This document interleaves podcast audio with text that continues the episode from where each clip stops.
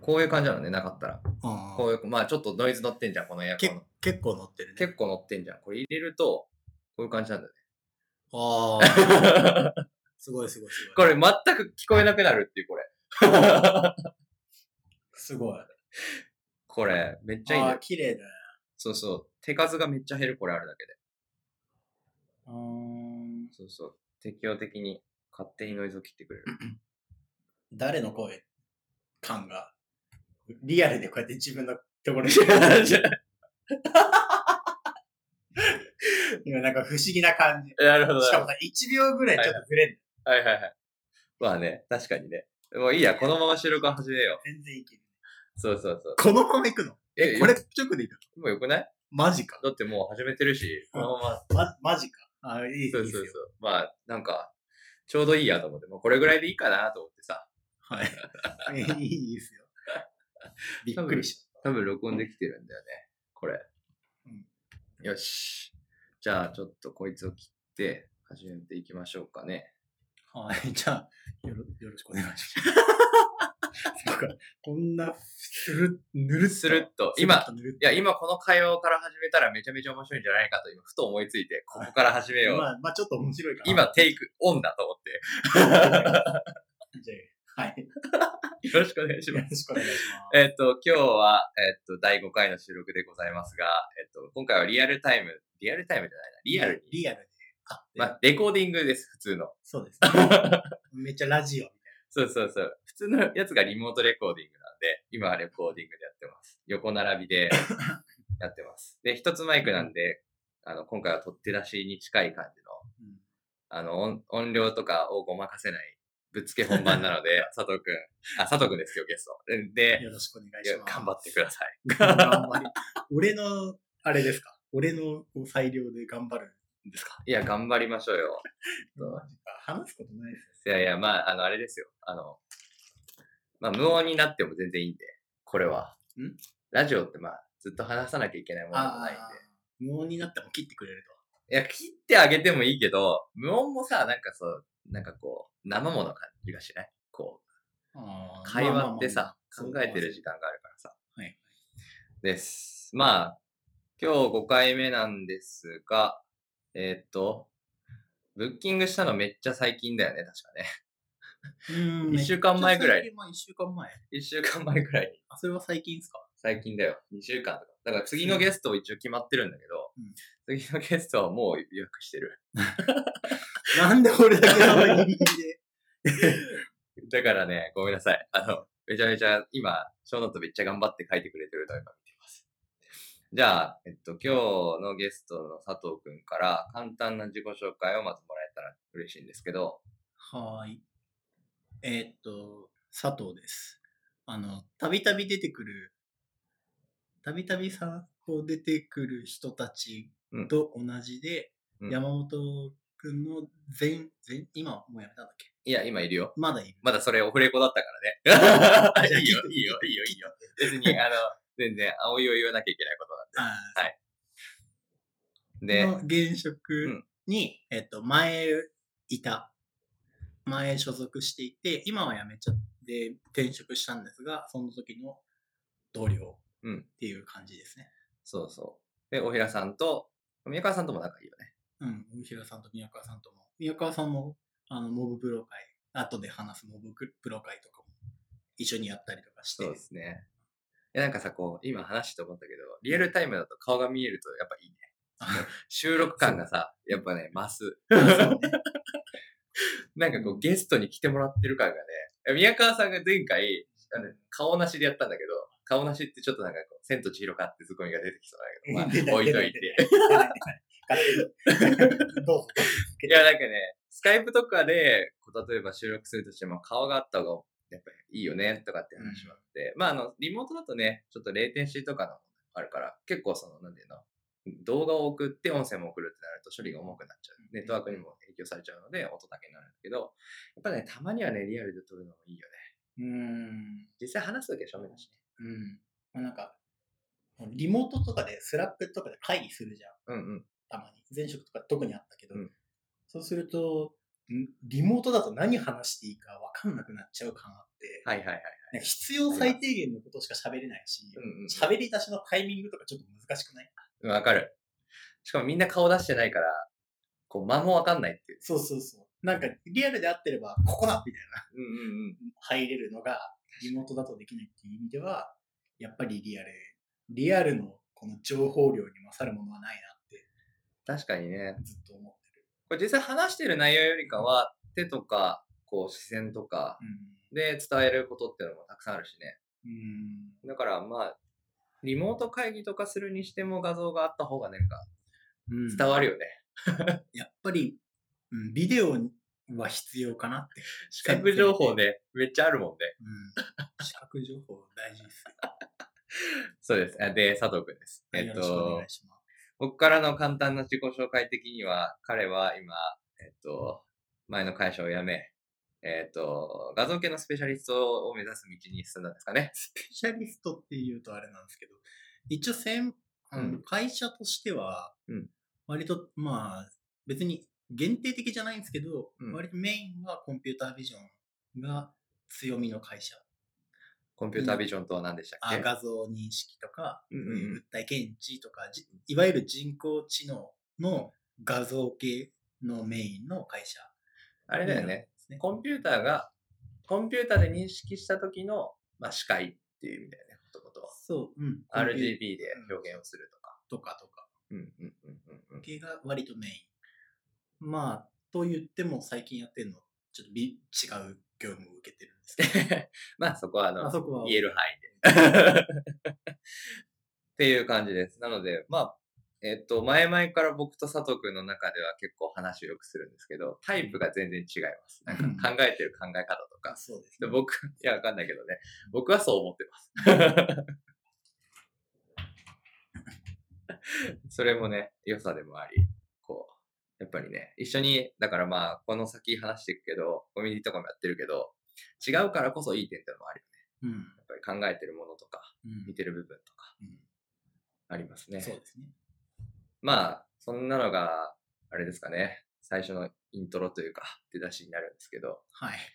まあ、最初にちょっと話をしてみたいんだけど、うん最初受けてくれるとき、なんか、どうでした一番最初に誘ったとき、僕の記憶だと、いや、俺話すこと内容的な話をしてたような気がするんだけど、佐藤いつも、いつもてか、初回を始める前から話は聞いてて、で、誘って、口約束でずっと誘ってくれるんだけど、なんか、しゃ結局喋ることないじゃん、みたいな。っていうのでずっと、君。ね。ゆずっと言ってる気がすうんる。うんうん。だからわかる。喋ること、ね、ない、ないよ。結構その、ハードルが高いのかなとは、僕もやっててなんか思います。みいろんな人と話してても。うんまあハードルね。というか、こう、改まって、うん俺が話せることみたいなのって、自分で出せないじゃん。まあね。まあ、気恥ずかしさももちろんあるし、それをこう、しゃ自分が先頭に立って喋れるみたいなネタを常に持ってるタイプの人間って相当少ないと思うんまあね、まあね。でそうすると、謙遜も込みで喋れることないよって言っちゃうのは、うん割と日本人にはありがちなんじゃないかとありがちあり思がち。って、そのありがちな一人なるほどね。だと思って。いやでもね、でこう、話を聞いてる限りとはちょっと違うんだけど、めっちゃノートとしては充実してるよ。 あ、そう。あ、そう。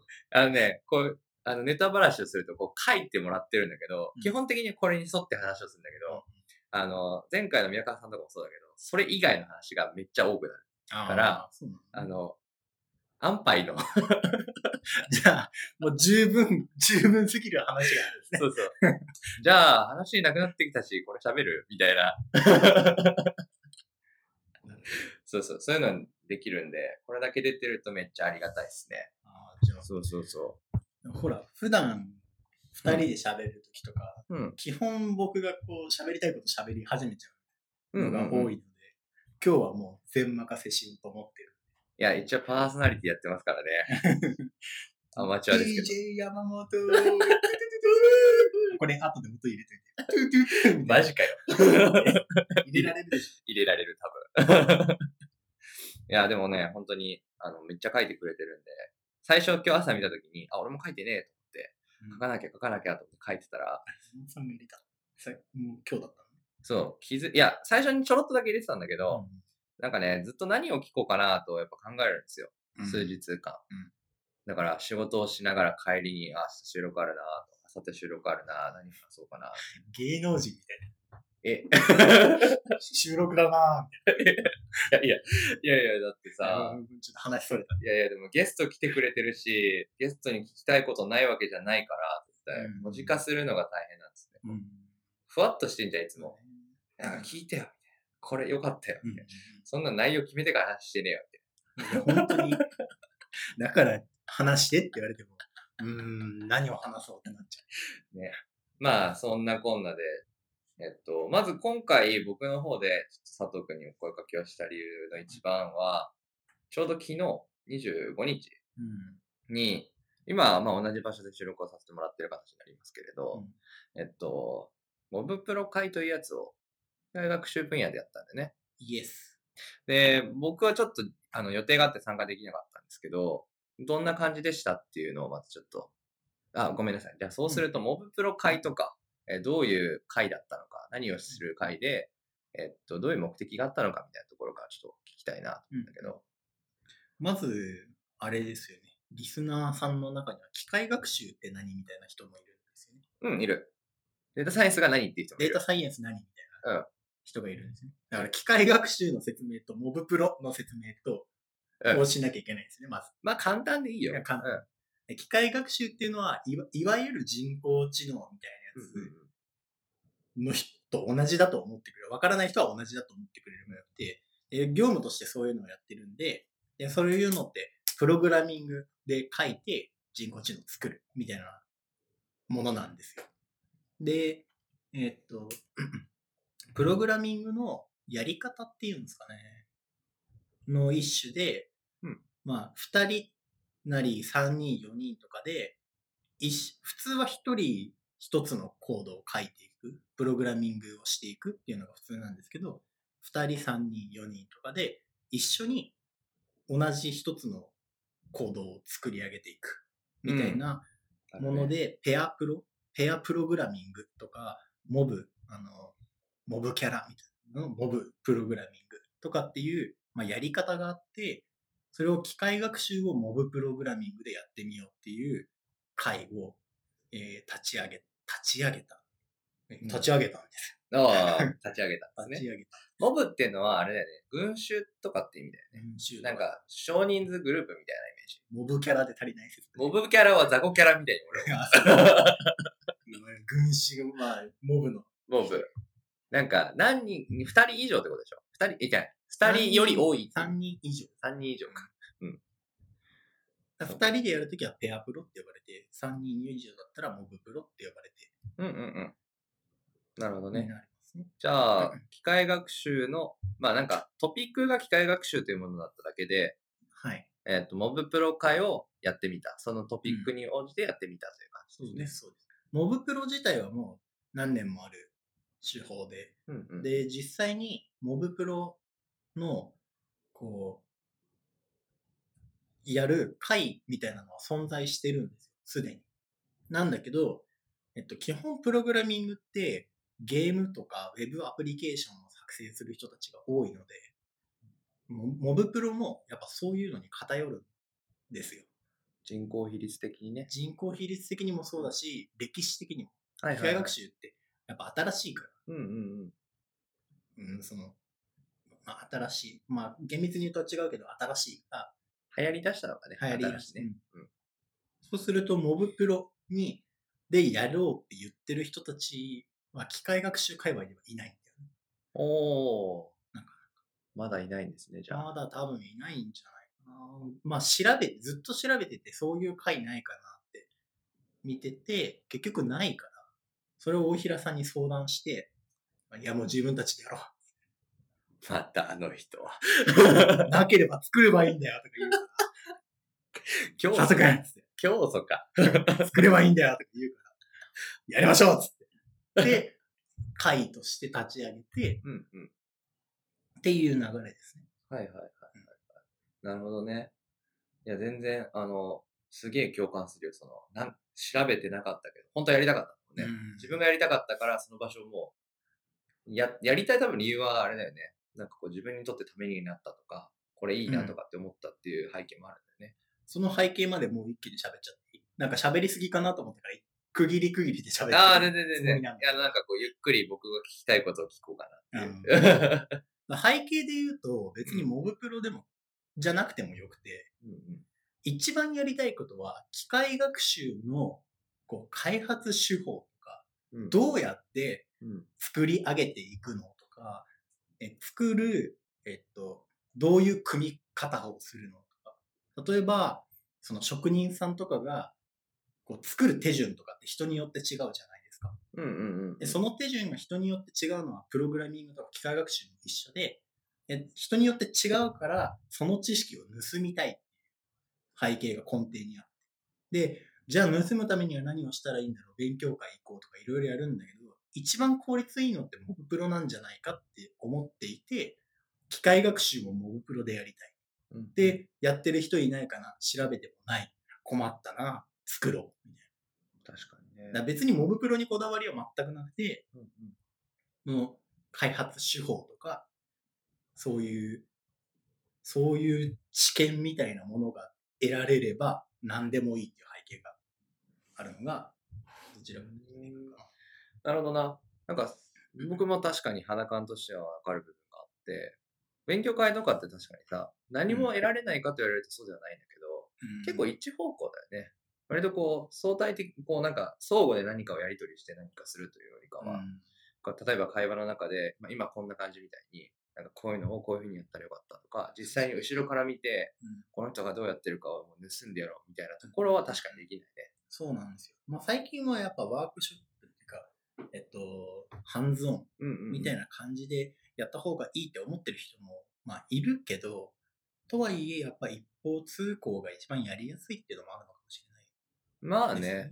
ハンドルできるよね。自分のなんかこう、こういうふうにやりたいっていう、こう、レールに乗せて、うんうんうん全部を、まあタイムテーブルに乗せて終わらせるっていうこともできるから、盛り上がっちゃうタイミングをコントロールしにくいよね。うん多分双方向だと。その効果だとどうしてもね、まあ、塾講とか集団塾でやってたから、その経験からもわかるけど、やっぱりコントロール下にいないとうんうんうん。うまく進まないっていうのは実際あるので、まあ気持ちはわかるんだけど、まあそういうのも込みでモブプロのルールで、モブプロのレールで進めていけば、もっと効率よく勉強できるのになぁとか思っているのと同時にモブプロ楽しいっていうプログラミングしたい。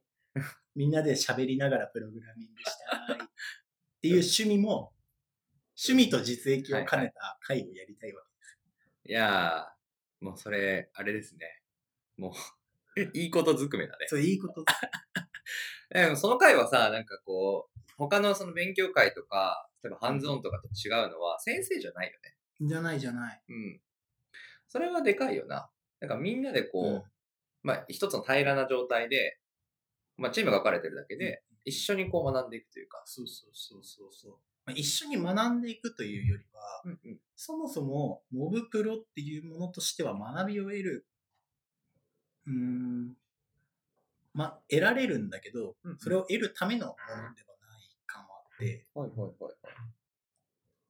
はい。いいよ。偶然得られちゃったみたいな副産物的なもうんうんのうんにだと思っているんだけど、うん。うん。そうモブプロだ,、うん、だからこう会にすると難しいのはモブプロで勉強するみたいな書いちゃうと得られるものがあるんだってやっぱ人集まっちゃうじうんうんうん。ゃんだけどそうじゃなくて得られない場合もあるんですよ可能性として、うん大体全部得られるものはあるんだけど毎回毎回だけどそうとは限らないし求めたものが得られるとは限らないっていうところがちょっと会として難しいのかなって思ってるなるほどな。それはじゃあ、その難しさをどういうふうに、こう、克服していこうとかって考えてる。なんかちょっまとだ本義からすぐそれちゃった。ちょっとうーんまあそれを昨日とかもなんかいろいろ話し合ったんだけど、うん一旦、まあ知ってる人ぐらいの界隈で進める。で、えーやっていくのがいいのかなっていう。なるほどね。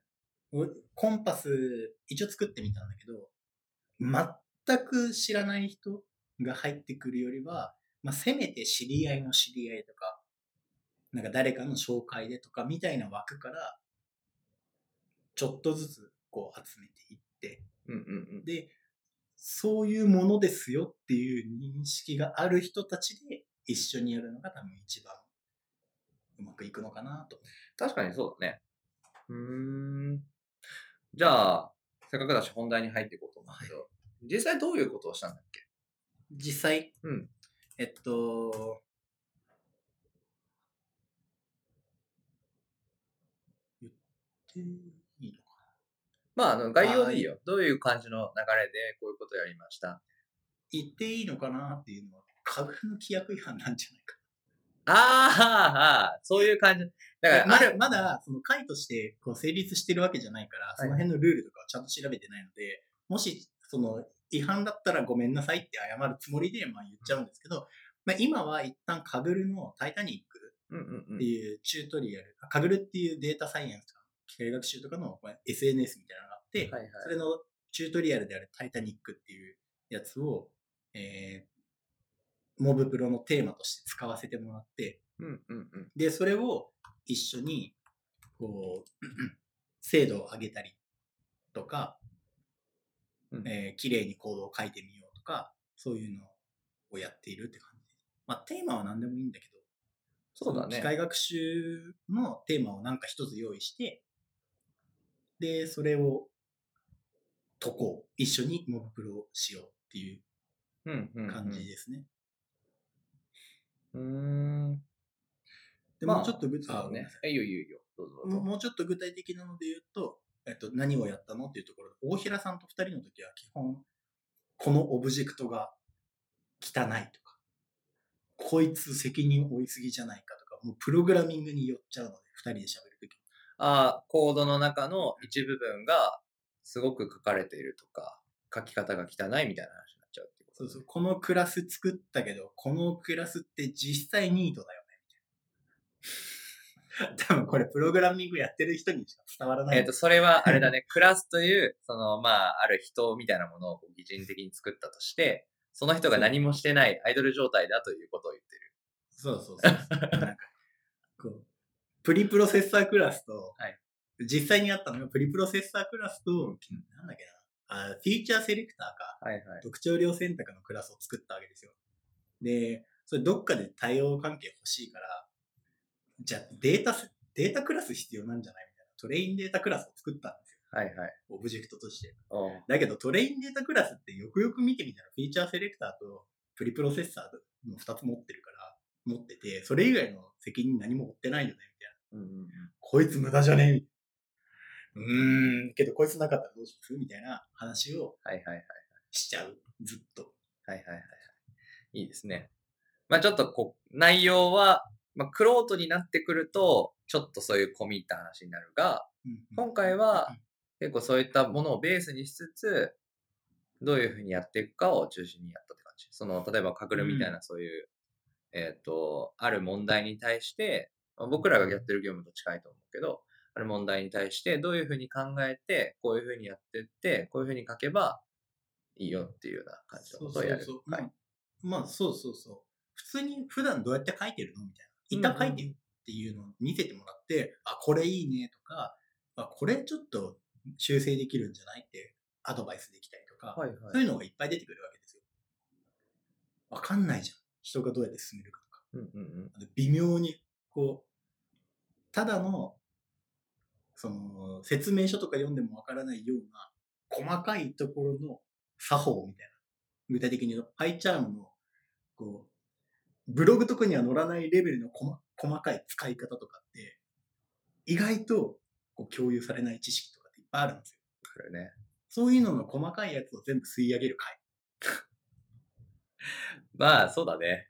チップス集めみたいなのかあーそうそう。な。うん でも、それを、今はそういう形式でやってるけれど、例えばなんか、ね、まあメンバーがある程度増えてきたりとかをしたら、もっといい、まあ、開発の方法であるとか、そのコードの書き方ってどういう風になってるだろうっていう風なものを考えていくような回に、うんまあ、ちょっとずつ消化させていくって感じかな。上り、なんか上げていくというか。イエスですね。うん今、その、画策している一つに、機械学習じゃない人も入れたいんですいいね。よ。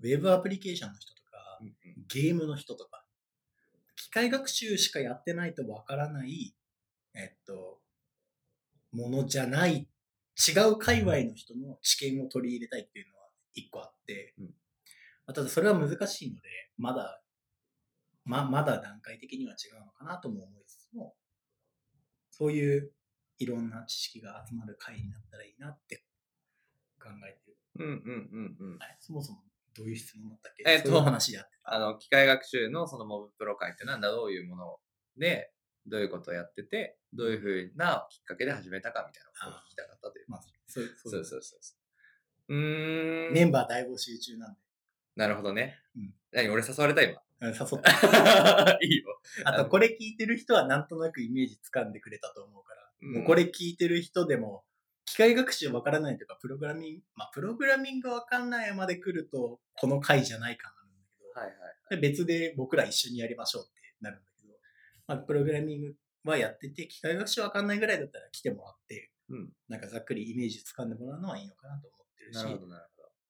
そう、ね。理想はこれを聞いてるもう機械学習のプロフェッショナルとかウェブアプリケーションのプロフェッショナルとかそういう人たちが来てくれたら嬉しい。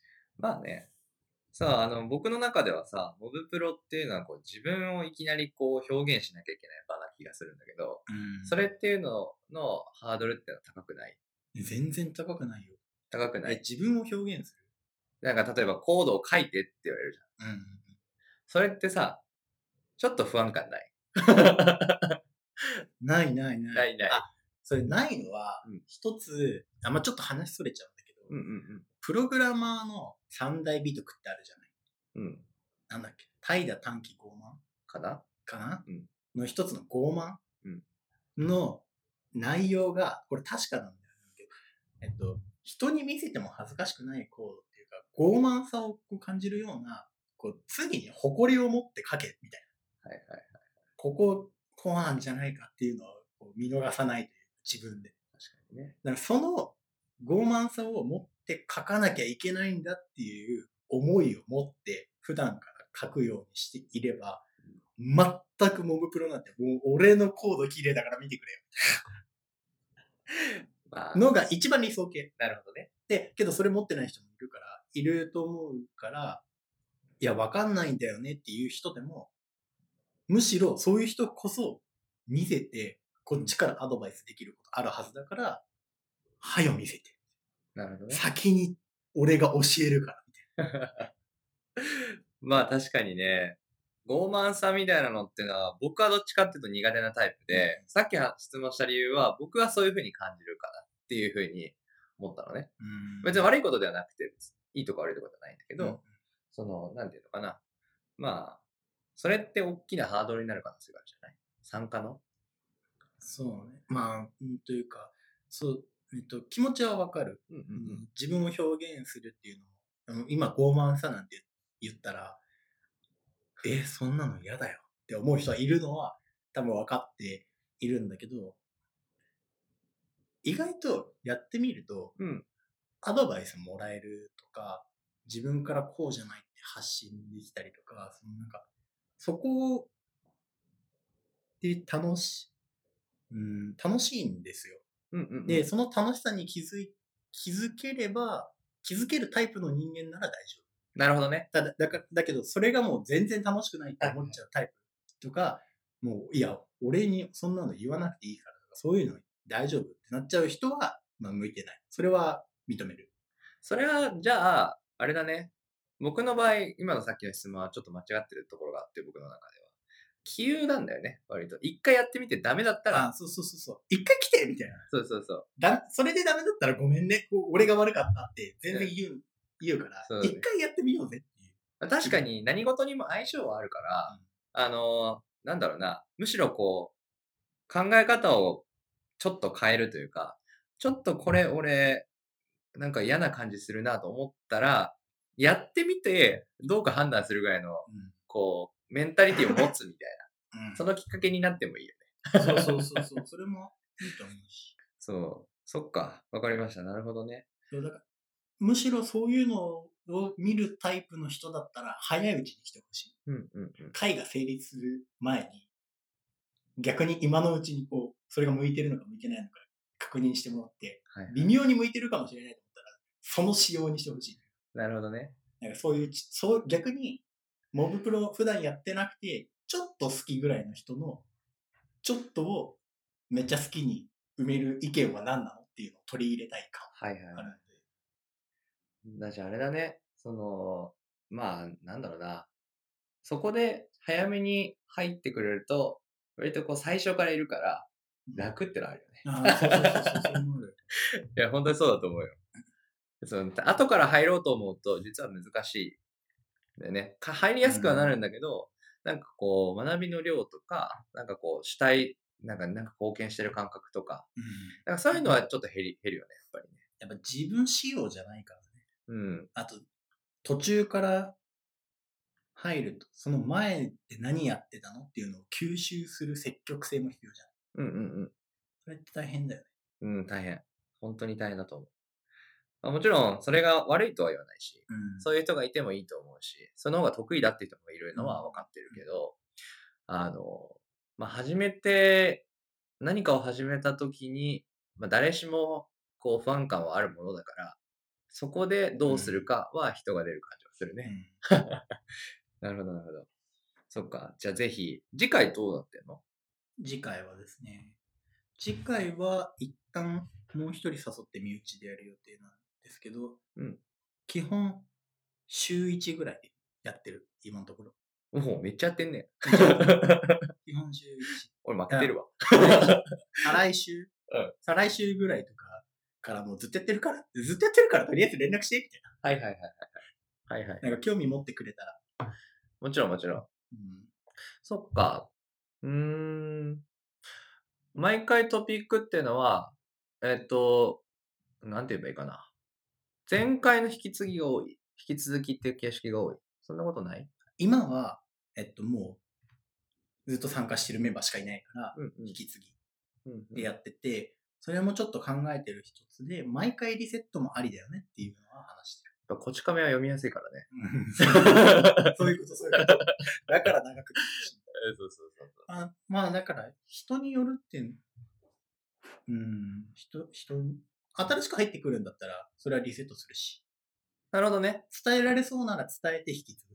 オッケーオッケー。いやなんか、それってさ、まあ結構気になるところじゃないあの、参加をしてくれる人。うんうんあそうねやっぱりこう、前いなかったらダメなのかな第何回とかついちゃうとさ、あれじゃないわかる。俺さ、例えばさ、コンパス、まああの、コンパスでイベントをこう、えっ、と、紹介するようなサイトがあるんですけど、そこでこう、例えば勉強会を見るとかしたときに、第1回だったら行ってやろうと思うんだけど、わかる。第3回とかだとさ、わかる。しかも本があったりすると、そうそうそうそうそう。いやー、今から行くの違う気するなーみたいな。俺、そっち派なんだよ。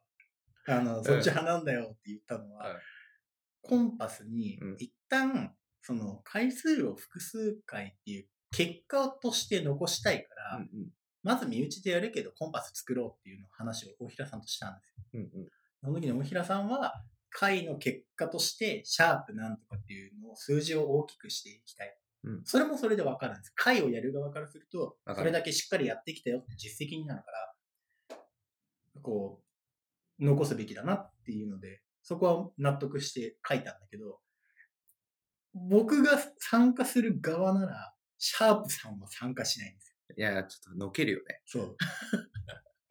うこれはいつものメンバーがいるのかやめよう。みたいな。特に少ない人数、10人以下だったらもう参加しないで。うん、わかるわかる。だから内容見ないしね、そこまで行くと。もうタイトルでさ、うんなんか、あ、ちょっときついな、みたい一応内容見る。あ見る内か容見るけど、大体そういう場合って、なんか内容書いてない。な。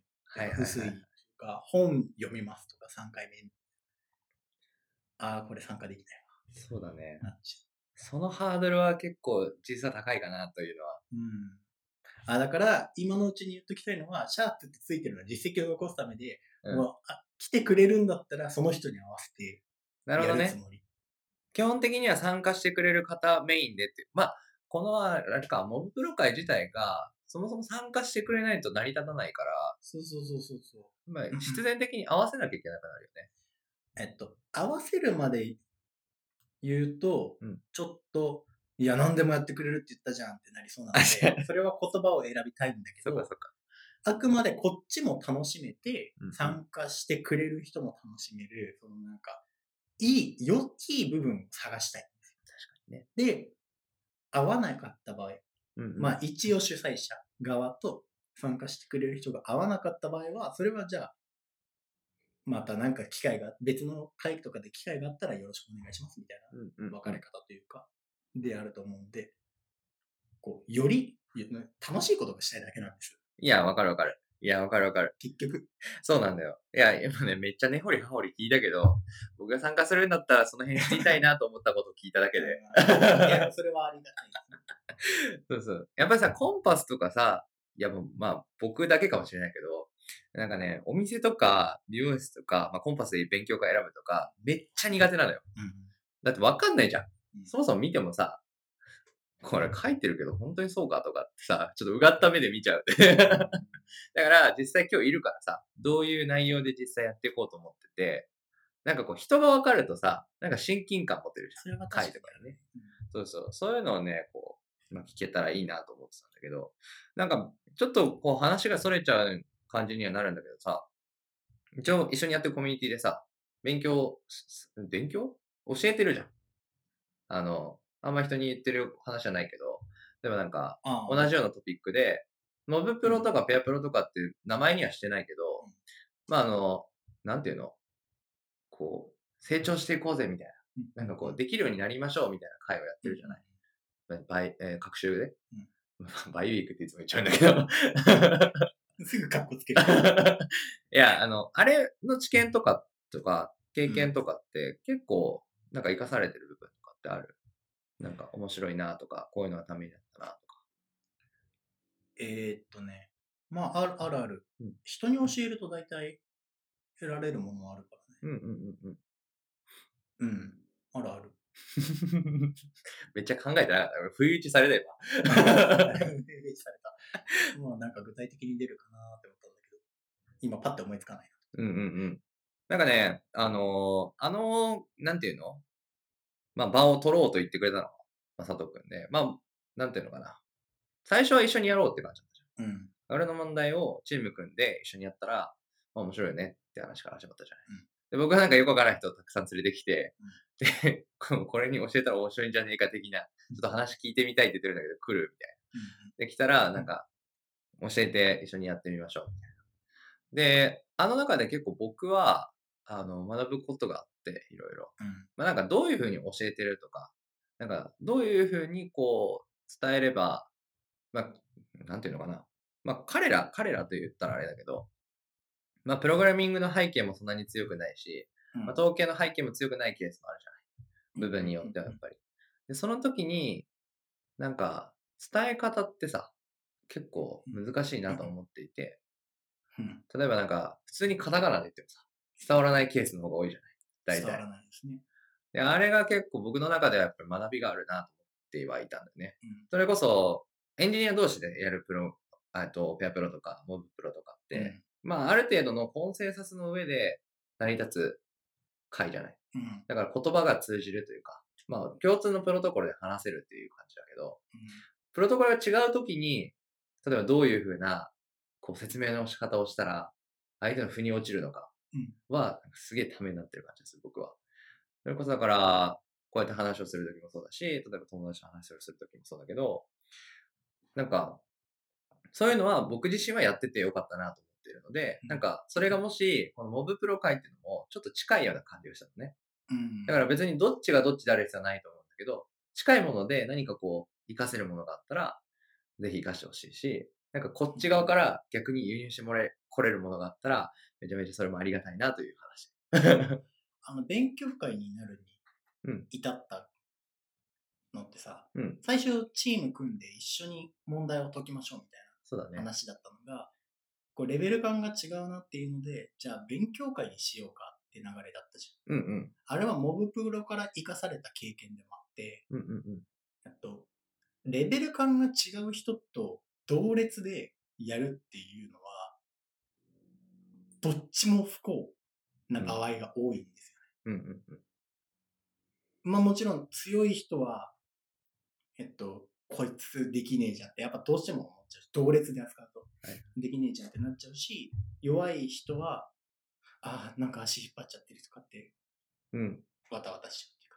っていうのがあるので、まあ、レベル感が違うなら、えっと、教える立場、教えられる立場にした方が学びがある。教える側も学びがあるじうんうんうん。ゃん。なので、そういう形式を取った方が学びがあって、レベル感がち近い人なら逆に同列にしちゃった方がはいはいはい。学びがある。っていうのを、モブプロで得た知見なんですよ。うん、いいですね、それは。とりあえず何でもかんでも入れてみてやろうみたいな感じでやっちゃうと、割とこう、破綻する。じゃないけど、どっちも不幸になるケースが多かっ確かにね。それはあれだね。人を見てちゃんと判断してるね。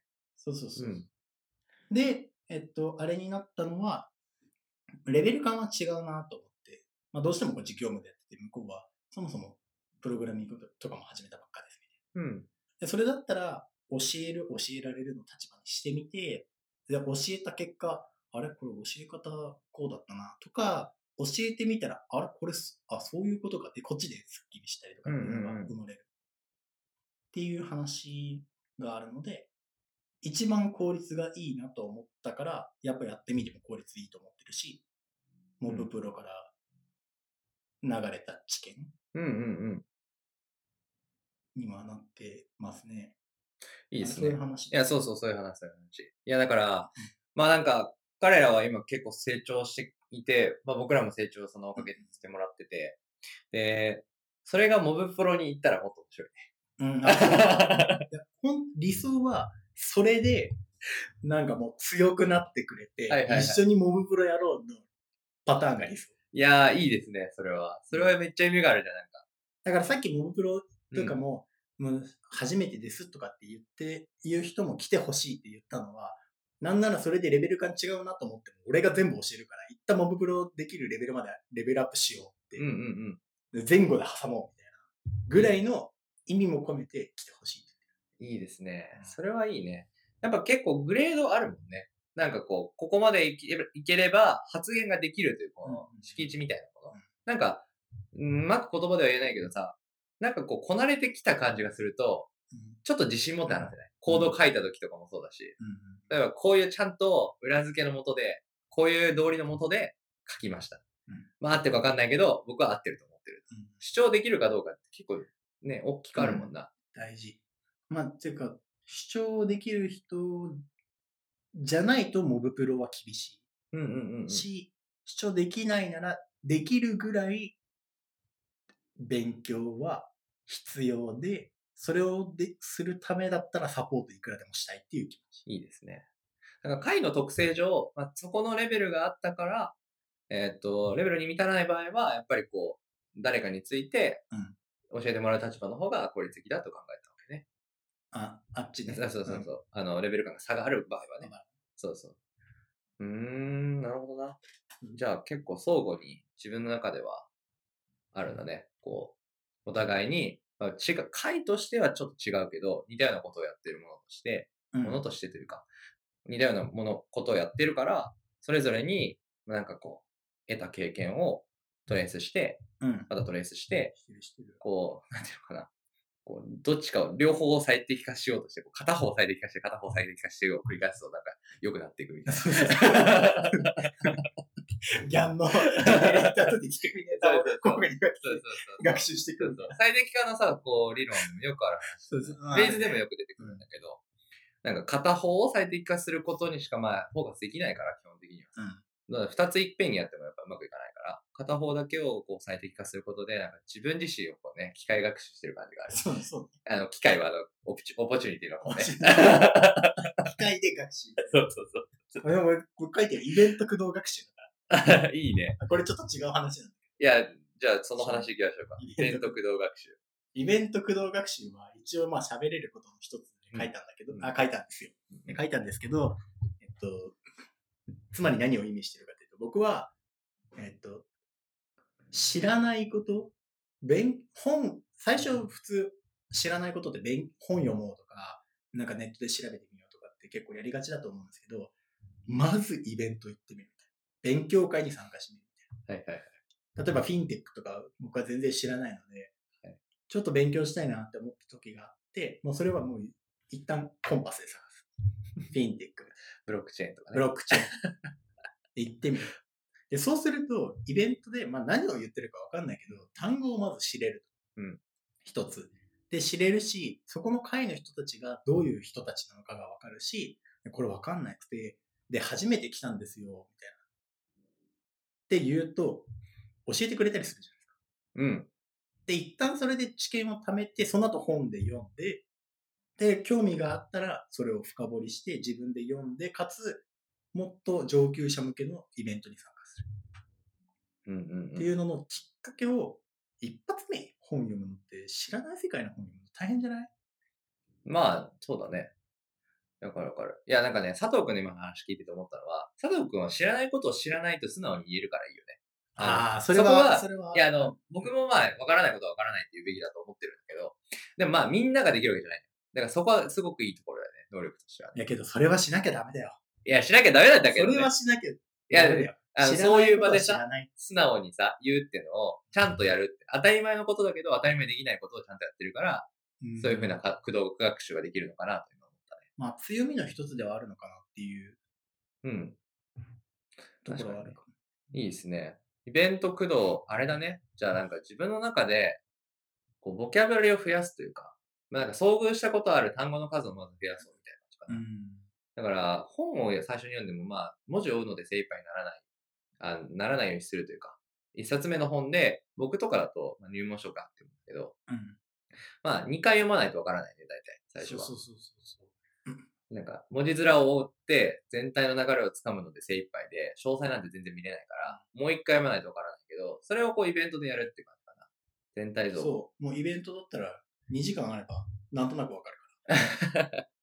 まあ、ただ確かそれだと表面しかわからないので、に、知らないことだらけ。うんうん。うんうん。あもちろん多少、あれだよ。あの、ず完全ゼロっていうよりは、多少ネットで調べるぐらいして、いや、もちろんもちろん、単語は追01っ、て01だとは思ってない。ぐらいの状態からイベント参加すれば、得るもの大きいよっていうまあ、実際話してる時に調べたらわかるってのもあるしね。感じ。なん か、セミナーとかまあ行ったとして、勉強会とか行ったとして、その時に話してる言葉がわからない。じゃあ言葉んく教えてみたいあ、そうそうそうそう。まさにそれ。まさにそれ で、もう調べながらこうやって、ああ、これね、これね、みたいな。な。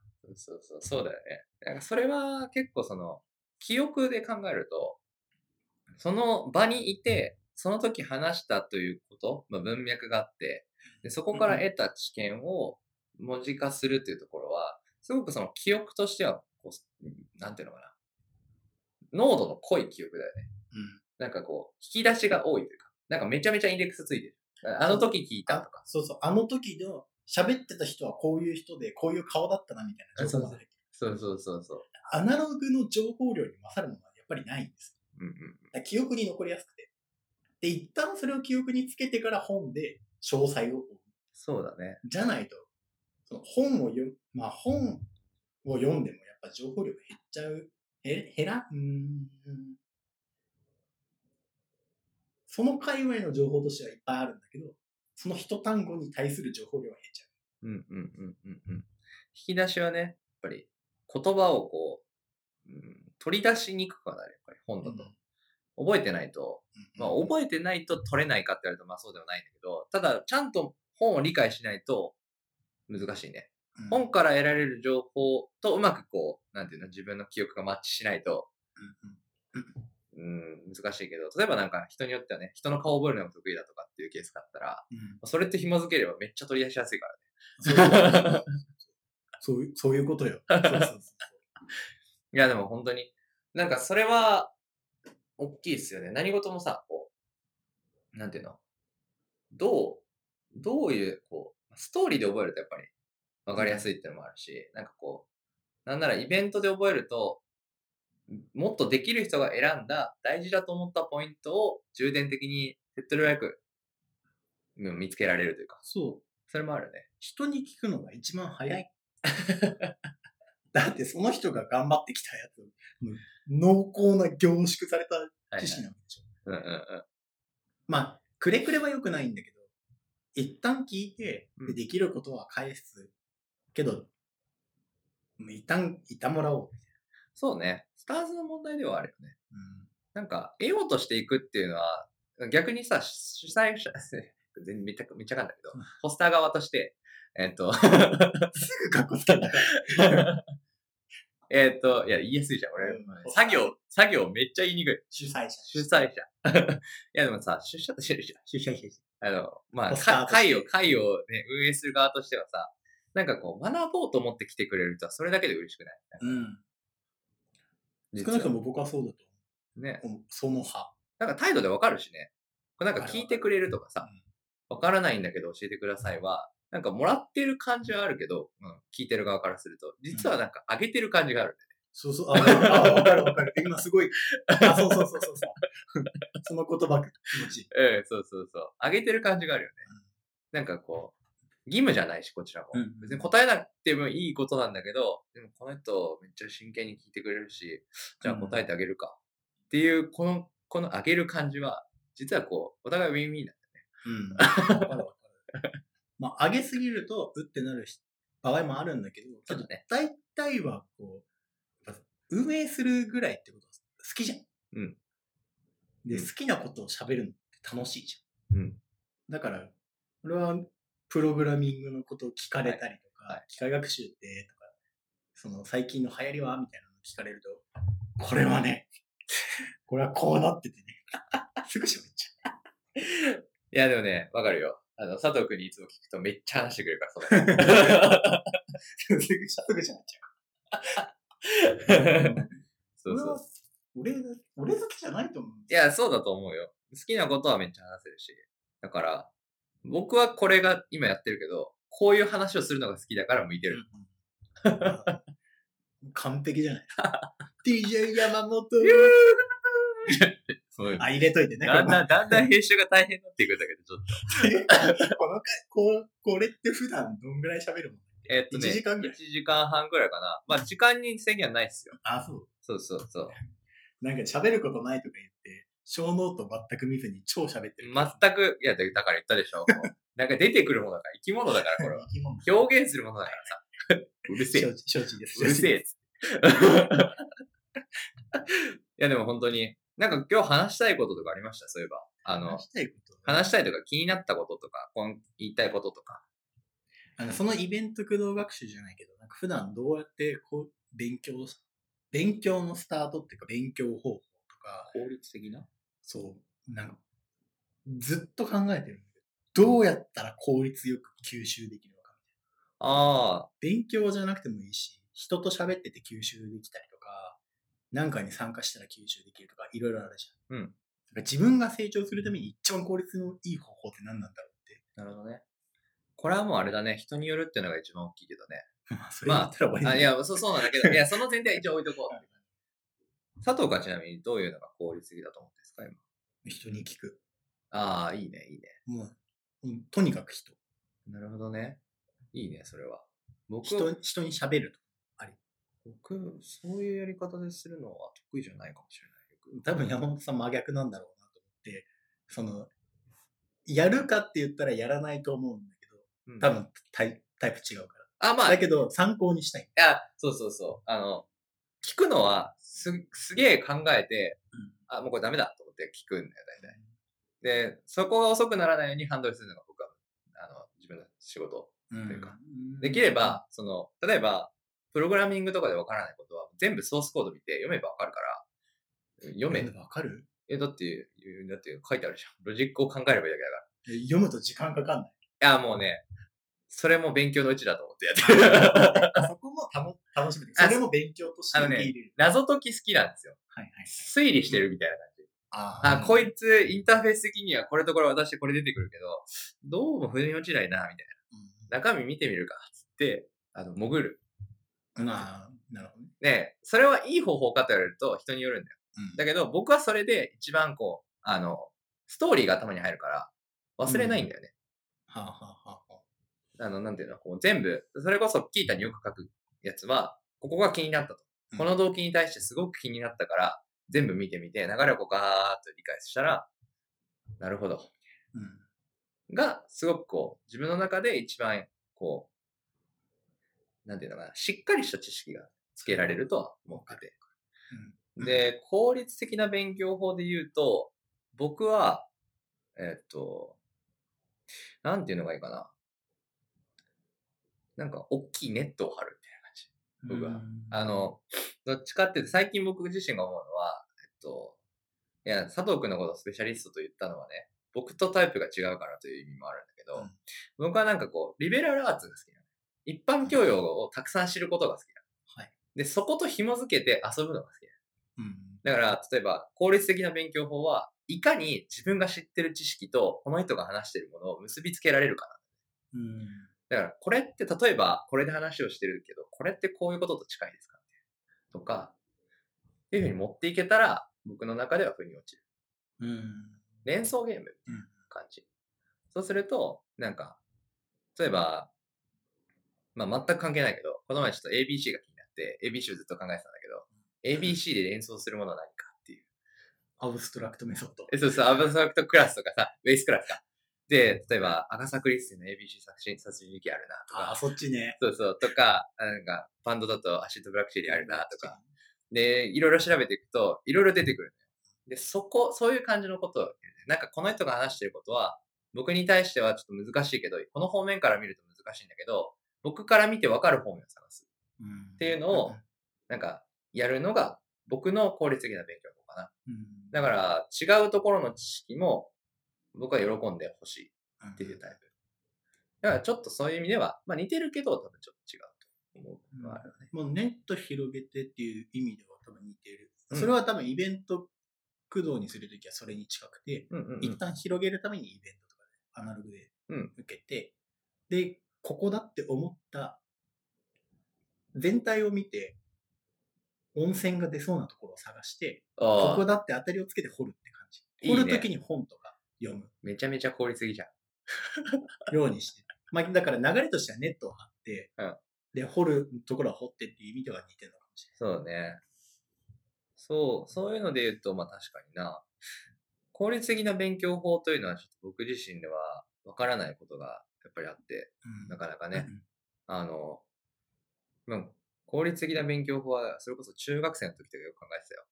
うん。うん、頭が良くなるにはどうしたらいいんだはあ勉強法をどうしたらいいその時書いてあって僕が引いたのは、入門書とりあえず一冊読むじゃうんん。で、なんか専門書みたいなのやるんだけど、でうんそいつの解く速度をひたすら上げるという、解く速度をひえなたんすらか一冊を何何時間で終わらせるかのタイムアタックをひたすらするみたいな本があって、ああで、そうすると何がいいかっていうと、問題が出てくるときに答えがわかるっていう。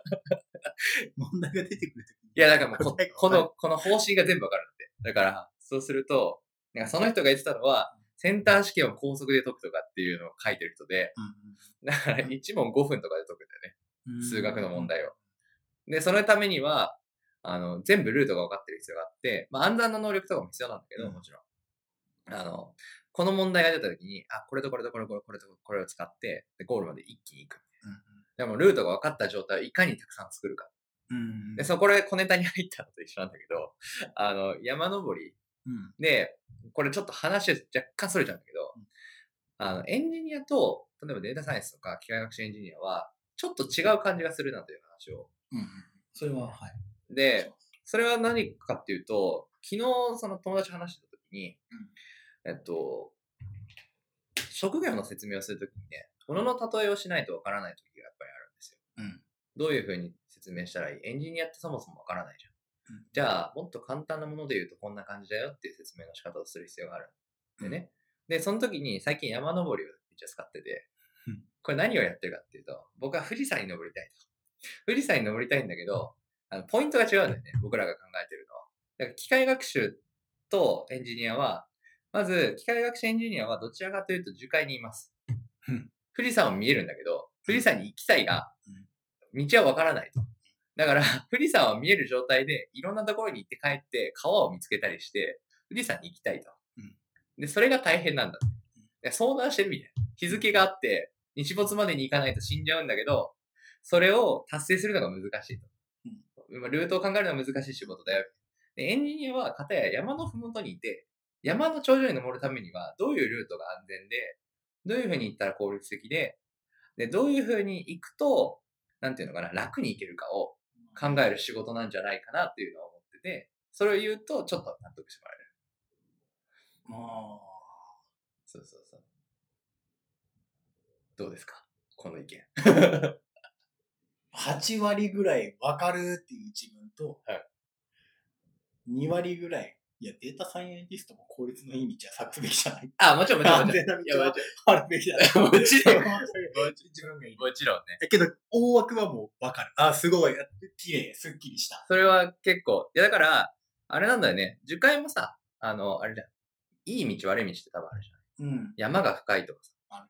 そういうのはいかないみたいな。なんかこう、見通しが悪そう。でそれこそ見通しがいいか悪いかって結構大事じゃない本心の。この先どうやっていくこれはできるけど、この先どうやっていく次のルートまで考えてやるみたいな。それはなんかちょっと近いかなというのは、さっき思ってるね。けどさ、それってさ、うんウェブアプリケーションとかゲームの人たちって、ふもとにいて見通しいいよねっていう、機械学習側からすると、そういう気持ちあるけうん。ど、多分もともと見通しが良かったわけじゃなくて、先人たちが切り開いたから、そうそうそうそうそうそうそう。街を作ったわけ。そうだね。だから、でルートの問題かもしれないね。そうルーそこをいっぱい試行錯誤してきた人たちが、先人がいたから見通しが良くて、安全なルートがいくつもあって、うんうんうん。っていうのを作ってきた人たちがいるんだけど、機械学習においてはいないんだよね、まだ。そうだね。なんかそれ、あ、そうそう、だからもう結構それつながるんだけど、うんうんうん。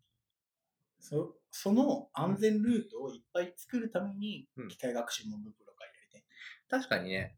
だから僕の説明はちょっと言葉が足りなかったかもしれないんですけど、エンジニアの人たちは麓にいるんじゃなくて、例えばスタート位置は一緒なんだけどうん、進むルートが違うんだよね。うん、まあなん、か、バスで行けちゃうんだね、割と。うん。例えば Ruby on Rails 使ったら最初の土台一気にできます。レールに乗っちゃえば、電車で行くみたいな。箱根のふもとまで行きましたみたいなさ。さ。そうそうそう。多分そういうことだと思うんだよね。そしたら、確かに、そのモブモブプログラミングとかで、その、わわ割と角度が高いルートの探し方。 うん100%これでうまくいくとは言えないけれど、こういう風な方針を立ててやったらいいとか、が共有されたら、もう到達したいのは山だからさ。山でこう何かやって、でなんかやったぜってやりたいわけでしょ、みんな。こう、やったぜって、まあこれ PR になるわけだけど、最後。 やったぜっていうのが、そうそうう。ん。あの、なんかこう、こうなんかこうこういうサービスローンチしました、みたいあな。いやーみたいな。に持っていくためにはそれがいいよね。そういうこうルートがたくさんあった方が。ーうん。うん。っていうのを最近思ったっていう。これこうネタ。まあ、ルートが違うっていうか、多分登ってる山が違うんだろうなって感じ。それもあるね、多分ね。なんか、整備された山登るのは、ウェブアプリケーションとかうんうんうん。の人たち。だけど、このルート通れないみたいな制約がたまにあるから、そうだね。なんだっけ、あの東京の、ちょっと名前で忘れした。八王子の方の山。高尾さんああ高尾山。あ、ああ。はい高尾山とか超整備されてるけど、はい電車使っちゃダメですみたいなの言わはれい。て、はいはいはい。マジか歩かなきゃみたいな人たちがいるんだよ歩多分銀行系とかそうなの。そうだね。あ、逆逆便利なものを使っちゃダメだよ使っちゃっダメて。だよ。マジ電車使っちゃダメなのみたいな人たちもいて、うん基本けど、システム系の人とかはもう、高尾山みたいな整備されきった山なんだけど、機械学習は、もうちょっと、なんだ整備されてない山なんかある。え、地元の山とか。いやー、とりあえず、なんかあれじゃない、海外の山とかにする。K2 とかにする。あの、激しいというあれ山。は激しす ぎるな。また別のベクトルが。僕はでも富士山が一番いいかなと思って。樹海から登る富士山はきついから。まあまあそういう感じでいつもやってた、僕は。そうそうそまあ。まあ山の例えはすごい、しっくりきう。ましそうた。だからといって大変だっていうのは変わんなくて、実はだから登るから、うん。あの僕らは山に行きたいっていう動機だけど、あの、そのシステムたちの人は、ルートが安全なだけで登るのは大変だから、結局。そうそうそういう意味でも、あの大変さはそれぞれあるし、だけど大変な部分が違うんだよっていうのもうん、ちょっとこう的確に言えるんじゃないかというコメントでした。わかりやすいや、そうなんですよ。そうそうそう。じゃあ、次い。次。次、はい。てかなんかさ、この、僕し、あんま最近機械学習のバックグラウンド置いてないんだけうどん、あの、数学的なものになってきてるあ個人的にはそうだと思ってる。の。うん。なんか前にも話した気がする。なんか理論的な部分が強くなってきたというか、追いついてきたというような話を聞いたことはあるよう追な気いがすついたというより、1年前ぐらいとかで、るな。うん。もうなんか、とにかく複雑なモデル作ればいいんだろうみたいな、やってみた大会みたいはな、いはいはい。複雑なモデル大会が流行ってたと思うんですよ。でそれが最近は結構、例えば GAN とかもそうだし、まあ、そうじゃないもの、ドメイン適用とかの分野もそうなんだけど、数学的なこうこういう背景があるからこうすればこうだよねっていう理論体系までちゃんと論文に書いてあるとか、コンピュータービジョンに関しても数式が増えてきてうんうんうんうん。感がすごいあって、最近はちゃんとこう研究っぽいなーって個人的に思っているよっていう最近の流行りで一応買ったうーん。そそれ以上でも以下でもいやいや、あのさ、それっていうのはあれでしょこう例えば論文を読むときに、この手法を使ったという動機が明確ってことでしょな割い。と。うん、まあ動機が。なんか、こういう理論的背景があって、この問題に対して、まあこういう状態だから、うんこういうふうにすればいいんじゃないかと仮定してやってみたらうまくいった。あ、そういうのももちろんあるし、証明ができるとかっていう、はいはいはいはいそっちの方がメインじ後付けできるって感じか。あの、理論を。ゃないうん。後付け、まあどうなんだろうね。ちょっと数学的知識がまだまだそこまで深くないのであれなんだけど、うんうんうん。こう、今までの複雑なモデル大会のものって、じゃあなんでそれがうまくいったんですかわかんないです。っていうのがすごい多かったと思はいはいはい。うんですね。でただそれが一旦落ち着いてきて、いうん。や、これはこうだからこうなるんだよっていうところまではちゃんと説明できるようになったというか、なるほどなるほど。うーん。緩和。あるそこまでできるとさ、結構再現性も担保できてくるようになるよね。と思ってる。なんか、こう、どういう状態だとこのモデルを使えるのかっていうことを言えるわけじゃん。うん。割とこう、機械学習のモデルって、その、例えば転移とかさせるケースもあると思うけど、まあ、多くがそうやって使うと思うけど、なんか、まあ、いや、論理的には多分そうだ。なんか、抽象的にはわかること。例えば、イメージネットの重みを使えば、うんなんとなくメタな認知をしてるっぽいからうまくいくんだみたいな。じゃなくて、みたいなことが言えるわけでしょ。なんか、数式背景があると。まあまあ、そそうそうそう。ざっくりうん。なるほどね。そうか、そうか。あそういうのが増えてきて、楽しいなって思ってる。なんか、より学術的になってる感は感じているので、まだまだ、まあ、けこうブームを終わらせねえぞって、中の人からするまあね、ブームは終わってほしくないですねと。。楽しくないね。いやー、でも本当にその、あ、機械学習はな、難しいところがたくさんあるから、そういう意味では、こう、なんだろうな、できる人できない人の差もかなりつくっていうところもあるから、その理論的背景を学んで、こう、機械学習を使えるようになるというルートが好きな人もいれば、なんかやってみて好きになるっていう人もいると思うんだけど、なんかその、佐藤くんはさ、最初会った時、多分ノンエンジニアだったよね。のエンジエンジニアじゃなかった。プログラミングを初めて。会った時がいつかという話をすると、1年半前ぐらいか1年、ちょうど1年ぐらいじゃないちょうど一年ぐらい前かなあー一年、まあ、もうな。ちでょっもと。僕が会った時は多分エンジニアだったから。前職でだってやってそうたそやうつそだうね。。その前。そうそうそ僕はその前の会社が初めてだだったし、うんそれが初めてのプログラミングだう。ったのなんかで超聞いてたねそうそうこそう。れこうこうこうこうみたいそうそうそう。な英語わかんないそうそうそうこれどうやって言ったらいいそうそうそう、あったね。いやだから、その、なんていうのかな。経験なかったとは思うんですけど、エンジニアになんでなったのっていうのは思うんだけど、たまに。そういえば。ああエンジニアになんでなっただって、えっと、まあ、すげえ誤解を恐れずに言ったら、数学好きじゃなかったでしょ、そもそも。多分。そんなに。えっと数学は好きか好きじゃないかで言ったらもとももっともともとは好きだったあ、もっともともとだすけど。はもっともともとは好きだったんだけど高校の時もずっとバンドしかやってなくてはいはいはい。高校大学付属校だった。はいはい。で、大学までエスカレーターで上がれちゃったんですよは。勉強やってなくて、微積わからないで大学行っちゃって、いはいはいはい。理系なのに。っはいはいはていうのがあったから、わからないから嫌いだっい。なるほどね。わかるようになってきたって感じか。た。やっと、やっと分かってきたから、前の好きだった数学が戻ってきた。なるほどね。そうか。いや、なんかさ、その、うーん、プログラミングの方は大変だった。じゃあ。数学は好きだな。まあけど、プログラミングも、まあ好きは好きだったんだよね。そうなんだ。多分。中学の時とか、その、憧れるじゃない。中二病的な要素でさ、プログラミングかっけえみたいな。それも、宮川さんも言ってたからな、 もう。それ聞それ聞いた聞いた。そう、それそれそれ。ブラッディマンデー。あるね。あれ見てもうかっこいいみたいな。あるね。で、なんかそれで、C プラ、C シャープかなんか、ゲームを作ろうみたいな。はいはい一旦やってみたんですよ。まあけど、その時中途半端に終わっちゃって、それから何もやってなかったんだけど、その、授業とかでもたまにプログラミングやるじゃない普通にプリント文とフォームうんうん分うん。ぐらいだけど。で、それでできると思っていた。はいはいはい。今思えばプリント文かけてフォーム文かけるぐらいでできるとか言ってるやつ殺してやろうかと思うんですいや、言い過ぎだから。 そういう人たくさんいるから。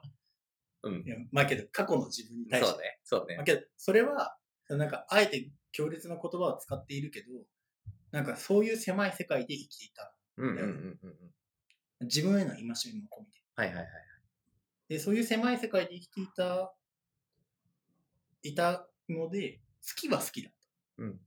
知らなかっただけで。っていう感じ。だから好きじゃなかったのになんでなったのっていうよりは、好きは好きだったけど知らなかったっなるほどね。ていう感じか。そうかそうか。なんか、 そうだよな。やっぱり動機としては多いのかな。その中学生の時にプログラミング経験をしてみたい。どうなんだろう。まあ、もともとゲーム作りたいみたいな人の方がよく聞くけどね。まあそうだね。なんか、そうか。実際になってみると大変なこともたくさんあると思うけど、まあ、回り回ってよかったとは思いますか。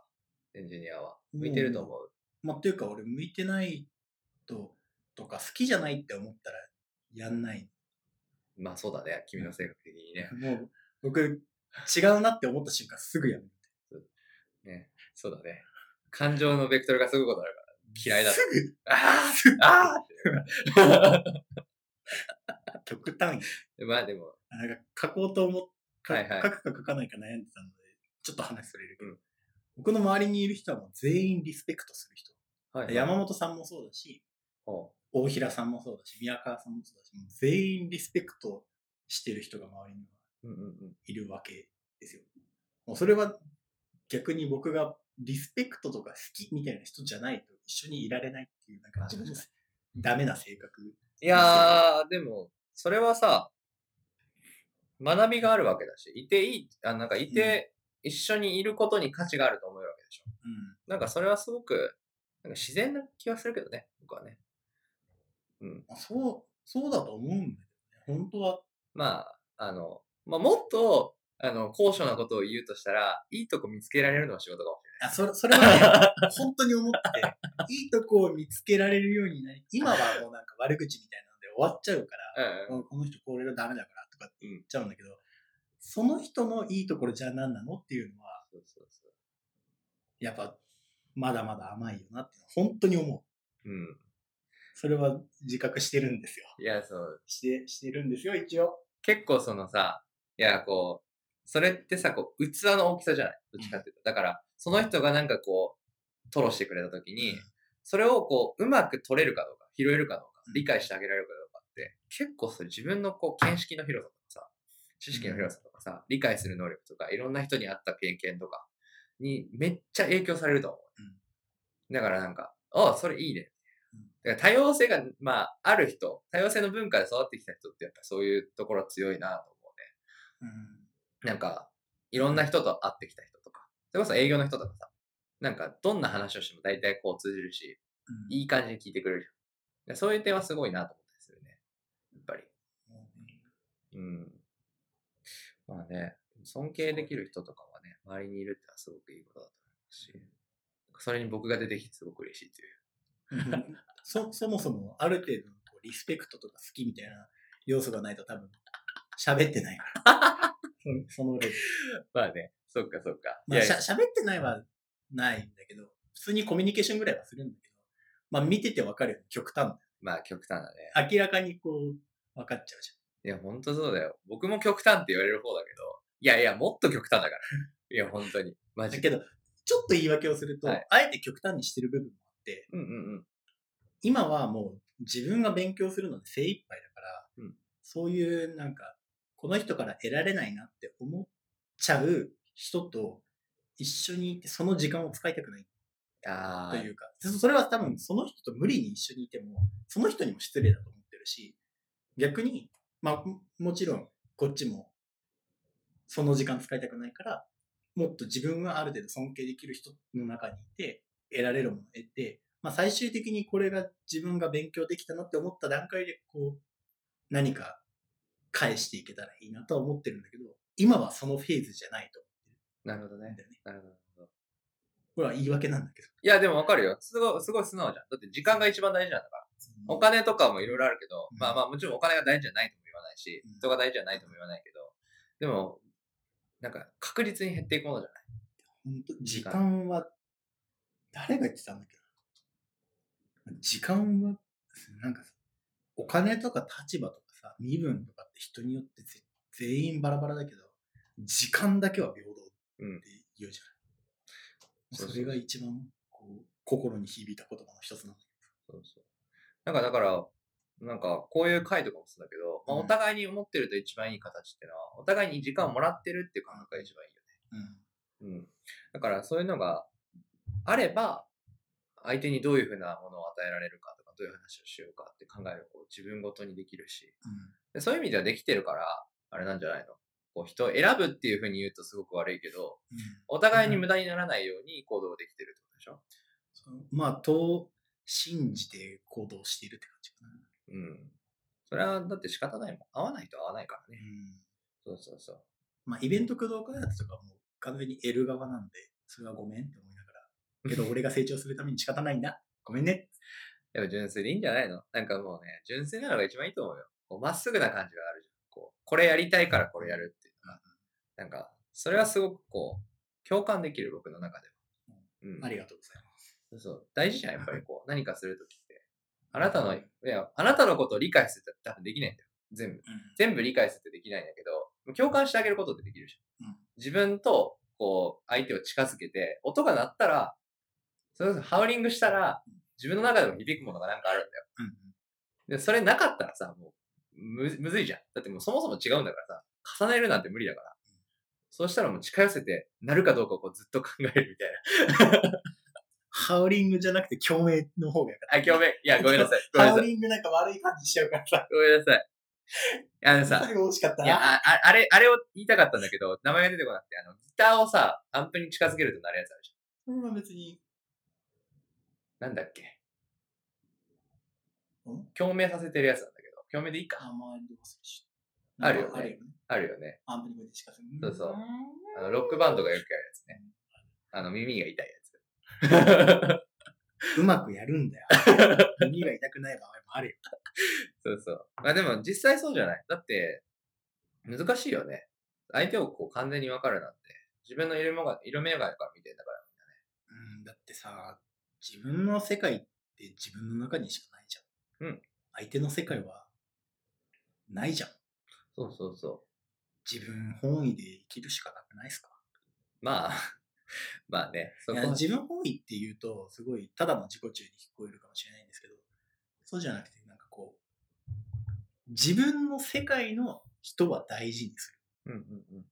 自分ができることはする。で、自分の世界を広げる努力はする。だけど、世界じゃない人は、もうわからないから。うん。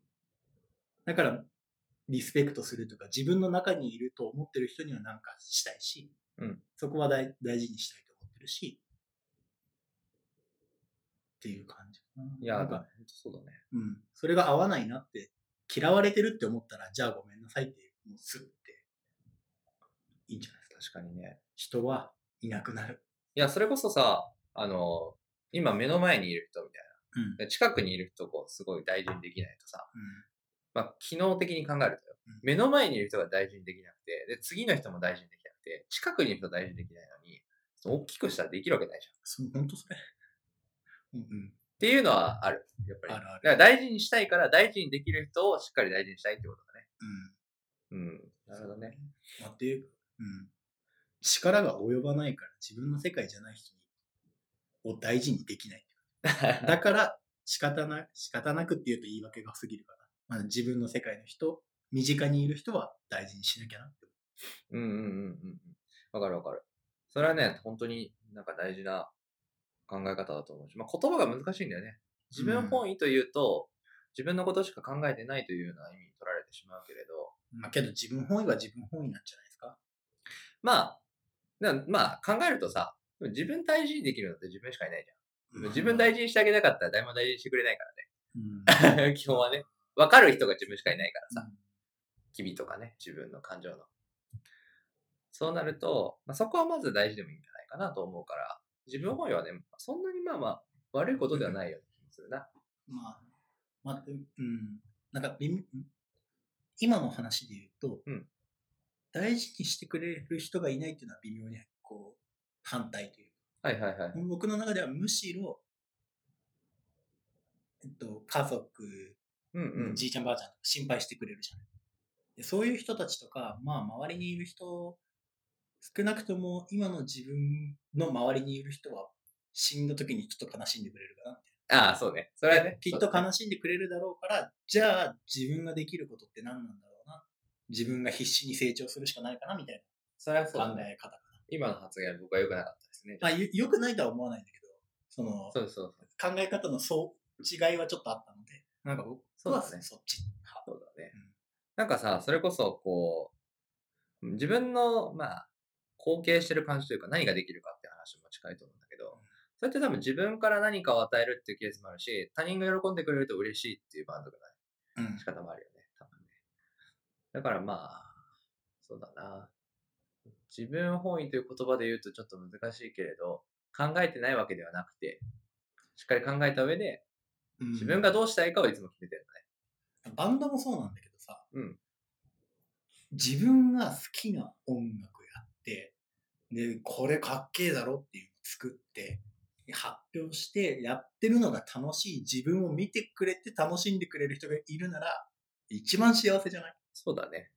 結構ずっとそれな、その考え方というか、もうずっとそのバンドマンの考え方はいはいはい。チックなのは抜けてなくて、だからプログラミングとかも自分の勉強とかも、自分が一番楽しいことをやって、その結果楽しんでくれる人がいたら嬉しいな、ぐらいのテンションでやってるのもあるかいや、いいんじゃないですか。僕もそれはすごく共感します。だって僕もそうだから。うん僕もまあ伝えたいものがあるというか、なんかこういう、こういう場を、まあぼ僕はこういう場が好きだから、うんこういう場で学ぶことがたくさんあるし、実際話してる話を聞くと、まさにこれ、これのこと。そうそうこいえばこの放送のこと。ここの収録の現場ね、みたいなのを伝えられたらすごくこう、なんていうのかな、見識が広がるというか、うんまあ、なんかこう、楽しんでていいよっていうのが多分お互いこう、多分似てるところで言うと、僕が楽しんでて、これだけ楽しいし、いろんな人に支えられてるんだから、君だって楽しんでいいんだよ、みたいな。まあそれを楽しいと思わない人がいるのは重々承知なので、それは、いやもう、じゃあ僕じゃないところ見てくださいそ。うそう僕じゃないところに行ってください。そうそうそうそう。はい。そうそう。そこはね、なんか、すごく共感できるような気がするし。それはよく言うよね。山本さんも。うん同じく、同じく。そのなんか、さっきもに全然違うタイプって言うけど、なんか微妙にこう本質的な部分で似通った部分もあるから喋れてるそうそうそう。ところがあるんだろうな。表面面は違う。 なんかスタート多分一緒なんじゃないかなと思って。っていう話もすごいよくするね。そうね。スタートはね、似てるかもしれないが、まあ、向いてる方向が違うからね。うん多分それは、うん目指したい方向も、ま違あ、う一緒である必要はないし、もちろん。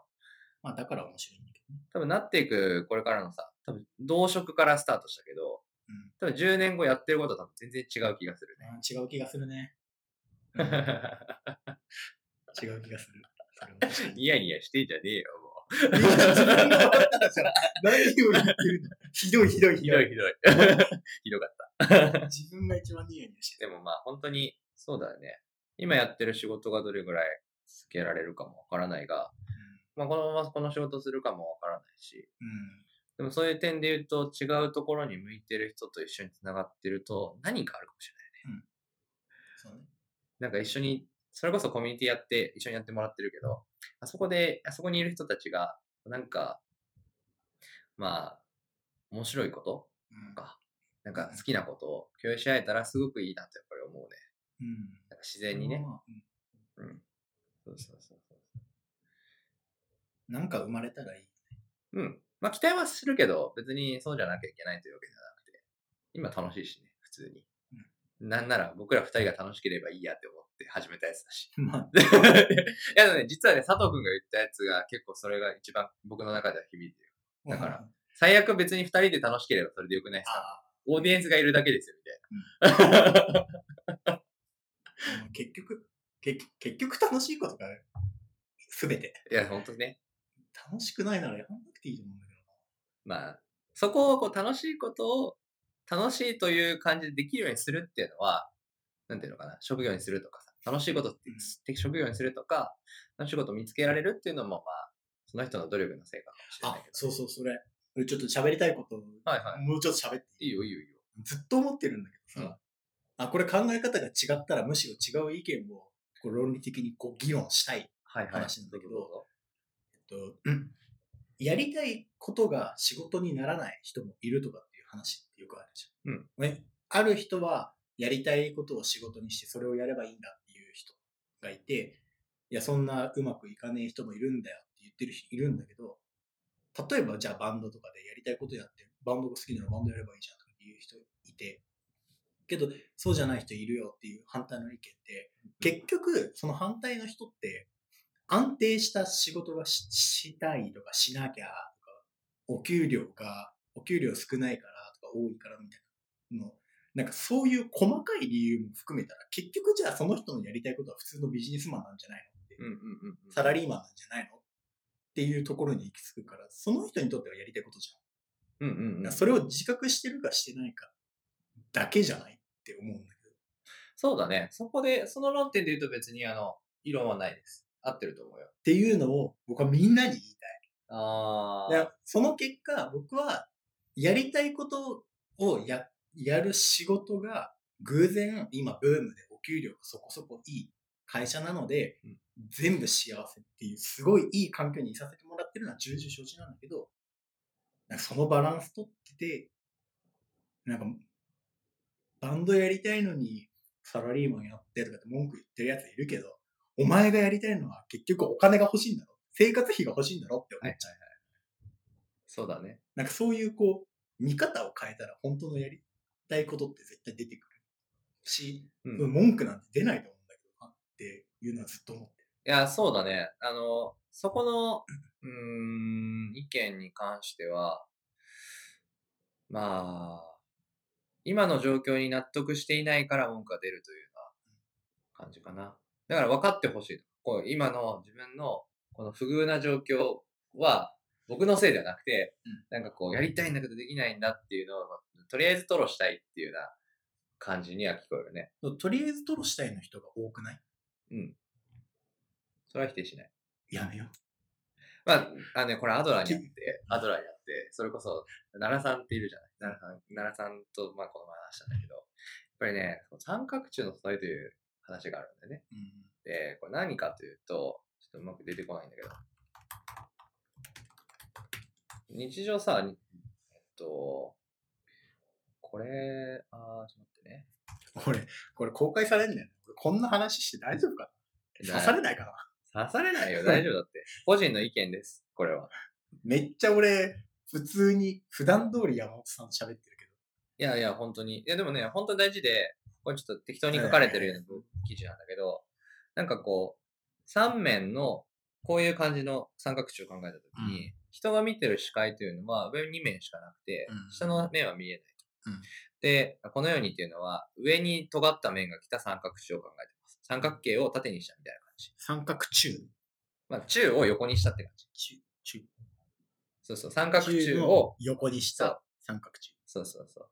だから尖った面が上に来る三角形を、こうなんかこう、あの、ロールケーキの三角板。そうそうそうそうそう。を考えたときに、えー見てるのはいつもその面しかないと。二面しかないと。で、一つは我屋の人で、うん。で、もう一つはかわいそうな私と。うんそれって今の構造と似ていて、うんあの、自分が今の状況にいるのは、あの人が悪いんだ。あの人がこういう風な指示をして、こういう風にやったら、私は全然できなくて、今の状況がすごくかわいそうだという風な面をいつも見てるんだけど、でも裏側には、あの、次どうするかが一番大事でうん、それを考えなきゃ本当はいけないんだけど、人間はいつもこの面しか見てなくて、裏返すのには少し力がいて、いうんうん必要で、まあ、そもそも裏返すという風に考えるかどうかも人によるからうん、それを見つめ、見つめられるかどうかが一番大事だよね。うん話は出てくるんですよ。これは幸せのあそうゆ、幸せになる勇気で出てくるんですけど。え なんだけど、あのさっきの話で言うと、それこそ自分がやりたいことやればいいじゃんっていうのは、まあもっと言うとこう、自分が今こういう状況でやりたいことをやってないんであれば、次はやりたいことやれば、やる、やるためにどうした方がいいかを考える方がいいんじゃないっていう建設的なアプローチじゃないどっちかっていうとうんアドバイスとしてはうんさ。だって不満なんでしょ不満なんだったら変えるしかなくないなんでやらないのっていう、まあ、ちょっとね、 冷たいかもしれないけど、でも実際にあのそういうふうな建設的なアプローチだと思うんだよね。でも、まあ、そこってね、難しいよね。もう、多分ね、うんその状況になってる人は、あの、感情的になってる時があって、まあ、やっぱり理性で考えられたらそこまでいけるけど、うん感情がともっちゃうと、やっぱこう、まあ、それこそたまにこう、わーってなった時わかると思うけど、理性で考えられなくなる時あるじゃん。うんあうん、理性、うん、まあそうね。そうそう。とは思います、僕は。うん。ただ、あの、言ってることは、多分僕も賛同するし、僕もその考え方だね。佐藤くんが言ってる通り、その、できないのは仕方ないし、うんで今、しそういう状況じゃないのは別に悪くないし、そうならなきゃいけない状況もあるかもしれないが、やりたいんだったらどうするかも考えた方がいいんじゃないうん。で、やれるんだったらやってみて考えたらいいんじゃないっていうのは、すっげえ建設的だとうんなんか、多分それをやりたくないというか、言われても、そのタイミングじゃない人っていっぱいいると思う。うん文句を言ってて、うんじゃあ、こうしたらいいんじゃないって言ったら、そんなこと言ったってって怒る人もいると思う。はいはいはい。思う。はいいやそういう人は、まあ僕にはもうどうしようもできないので、うんうん何もするつもりはなくうんうんうんて、知らんって冷たさを持っていくんだけど、なんか、せめて自分の身近にいる人はそうじゃなくてそうがだあねってほしいなって思そっうちゃだう。ね。そうだね。それをこう、もし考えるなら、同じように今当てはめるなら、今その状況に佐藤くんはこうなったらいいのになぁと思ってるじゃん。うんじゃあ例えばさ、そういう人がいた時に僕らは何ができるかなっていうのを考えある。できない。それはできない。少なくとも僕にはその力はないと思っているので、僕はそういうのも含めて自分の楽しい姿を見てたの、その、それに気づいてほしい。そうだね。それしかない。それはいいね。なんか変わりたいとか、こういうことやってみたいという人がいたら、結構積極的に誘うみたいなのを僕は、そういう意味では意識してや,、うんやろうとは思って。佐藤くんも多分そうだと思うけど。積極的に、あで話してみて、例えばコミュニティとかそうだけど、なんかい、大体誘ってるのは、あの、それこそ何かやってて、こういうことがあって、まあこういうふうに解決していきたいとか、なんかこう、それをどうするかを考えてる人には結構響くんだよね。いろんなところで議論ができたりとかうん、利害関係がなくて、いろんな話ができて、みたいな話をすると、あじゃあ、いつでも相談できるし、入ったらみたいそれは完全賛同。な。うんうんうん。そう、そう。タイプは。うんそうそうそう。だか結ら局、それを考えてない人には何も刺さないし、そうなんだよね。そこは、やっぱこう考える深さみたいなものにも影響すると思うし、なんかこう、話してて、まあやっぱ楽しいよね。そういう人と話してるとね。次どうするかを考えて、今こういう状況だけれど、これを変えたらもっと面白くならない。常にこう、それを変えると、その先に明るい未来が待ってて、なんか楽しい、こう、状況に持っていけるみたいなの考えてるからさ。その問題は自分ごとができてるよね。だから他人から、なんかされてる何かじゃなくて、あ、なんか今主体的にこれを変えるんだとしたら、僕はこういう風にできると思う。でも今技術がないから、技術がいる、あの技術持ってる人がいたら変えてみたいとかね。めっちゃ面白いね、君みたいな。そうそうそう。そういうのはね、確かにあるね。実際多いとは思う。周りにも多かったし、それを否定はする気はないけれど、言っても、例えば自分の状況を言うじゃない。こういうことやってます。こういうふうにやってます。自分事じゃないからさ、そういう時ってもうもうそもそも。だから、ああ、君はそういう状況でいいねとか、なんか、羨ましいわ。は、もう、もうそれ以上僕は何も言えないよね。そういうことが言いたいわけじゃないのに、そういうふうに捉えられてしまったら、僕は別に自慢したいわけではなくて、今こういう状況でこういうふうにやったらよかったよっていうふうな、ただ共有をしたいだけなのに、なんか自分、なんかもう全然、じゃああなたとは違いますみたいな距離を取られると思う。シュンってなる。シュンってな る。なるよ、俺。俺、な んない。あなんないっていう。もともとほら、ずっとバンドやってた。はいはいはい。割と多いんだよね。まあ、メンヘラチックな人。はいはい全員じゃないよ。うん全員じゃないんだけど、多くて。で、そういう人たちがいっぱいいて、うん、うざいな、みたいな。あそうだね、みたいな。うんうんうん。って思ってて、まあ、自分も割と言っちゃう。そのネガティブな言葉とか結構言いがちうんうんだったし、今も言っちゃうんだけど、それを自分で嫌だからって言って、結構必死にそれは直してきてはいはいだはいし、直した結果今あると思ってて、少なくとも前1年半前のあの自分よりは絶対成長してると思ってるかうん。うんうんうら、ん。だからこそそれは違う世界だよねとか言われても、俺は努力してきたよって言っちゃう。強いね、君は。君はけ強どい。、それだけうん。本気でやってきたし、自分の中では最善を尽くしてきたつもりだし、うんうんだからこそ、その最善を尽くしてきた自分を見てなんか得るものを、なんか持って帰ってくれたら嬉しいなって思うし、まだまだ成長したい。そうだね。そこは、確かにな、わかる。まあこれは性格の違いだと思うん。あの、 まあ、僕はどっちかっていうといろんな人と仲良くなりたいからさ。う。仲良くな仲良くなりたい。仲良くなれなかったら、シューンってなんかこう、なるんだよね。 僕、だからそれこそ1年半、まあ2年前ぐらい。は友達誰もいなくなっはい、誰もいない時期はいはいはい。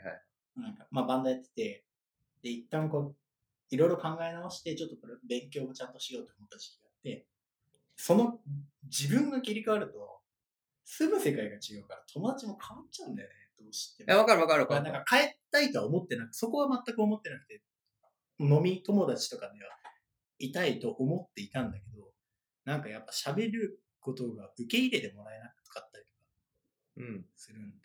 何の話だったっけちょ、なんか、ちょっとそう違ねう話になりそうだいや、いや、なんかね、もうね、内容が飛んでますけど。がっつり全然飛びそうだったかいらや、ね、全然いいっすよ。あの、それぐらいの、こう、エモい話、僕がいつもしてるんで、そういう エモーショナルな話を。こう山本さんと話すときは結構エモい話になりがちというか、なんかそういうね、話の方が盛り上がりがちなんだよ。あの、やっぱりこう、それこそ、とは、何々とはが好きなんだよ、僕。あ生きるとはって書いてる、小生きる、生きるとは、生きるとは考えたことがないです。僕、そんな交渉なだとんで生きるとは考えない俺もうずっと考えるし、中学、小学4年生ぐらいからずっと考えてる。生きるとは、生きるとは。なんだと思いますいや答えが出ないから、質問のところに。あ、そうなんだ。僕、僕は、なんだろうな。生きるとはは考えたことないけど、今どう生きるかはよく考いやももっと、そもそも、うん僕らっていなくても地球は存在するじゃえん。そうだね。いる意味って何なんですか僕らがここにいるそれは、もういるだけで生きる意味があるよというのが僕の意見。意味。いるだけで生きる意味があるよなんてのは、いや、例えば、うん変な話。今は、その、心配してくれてる人がいるから、はいもちろん生きて必死に生きるんだけど、だけどもっと辿ると、俺が、そ自分がいなくて、その心配してくれる人もいなくて、もっと先祖様もいなくて、うん最初の微生物みたいはな時期、もうずっと辿ってて、その時期もなくてとかってなったら、何も、生き今生きるのに意味があるんだよって、心配してくれる人がいるから必死で頑張るんだよみたいなのって、全部なくなるじゃん。ああ、何もない状態の中で僕一人だったらどうして生きるのかということそういうこと系譜がない中で、ケースがないとしたら、なぜ、ここにいていい理由なるほどね。はい。例えば、地球、人間がいるせいで地球が、地球温暖化になったりとか、はいはいろいろあるじわかるよ。ゃん。そういうのって、じゃあ人間全員滅んだら、地球もっと環境良くなるんじゃないのうんうんうん。それはめちゃめちゃそのさ、究極的な問いだから、僕が今すぐ答えを出せられる、出せるものではないね。あ、それは、だって、だって、小学生からずっと考えてるけど、一向に答えてない。だから今のところの答えは、理由はないと。もう生きてしまったから仕方ない。生きるしかない。うん。で生きるしかないからこそ、だからこそ楽しい生き方をしなきゃいけない。そのみんな優しい世界であって、楽しい世界であるしかない。だって死ねば終わりなんだから、僕らは死んだら何も残らないから。だから、つまんないつまんない愚痴言いながら生きてるのって、クソくらいと。なじゃあ死ねって思う。いや、これそれは言い過ぎだ。 でも、あの、それを、まあ、そうだな。僕が今ちょっとふと思ったのは、まあ理由ではないと思うんだよね。あの、生きる、なぜ生きるかの理由は多分答えられなくて、僕の中では、まあ、生きたいなら生きる。かな。生きたいから生きる。生き、生きたいと思ったら、から。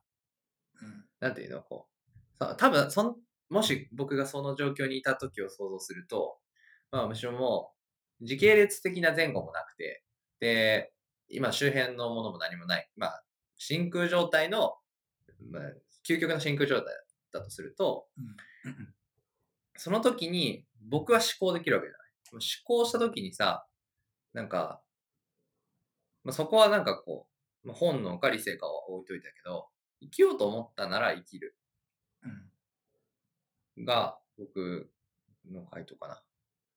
だから何かを、何かがないと生きないとか、何かがあるから生きるというよりかは、自分が今、生きようと思って何かを行動したなら、それが理由かなっていう。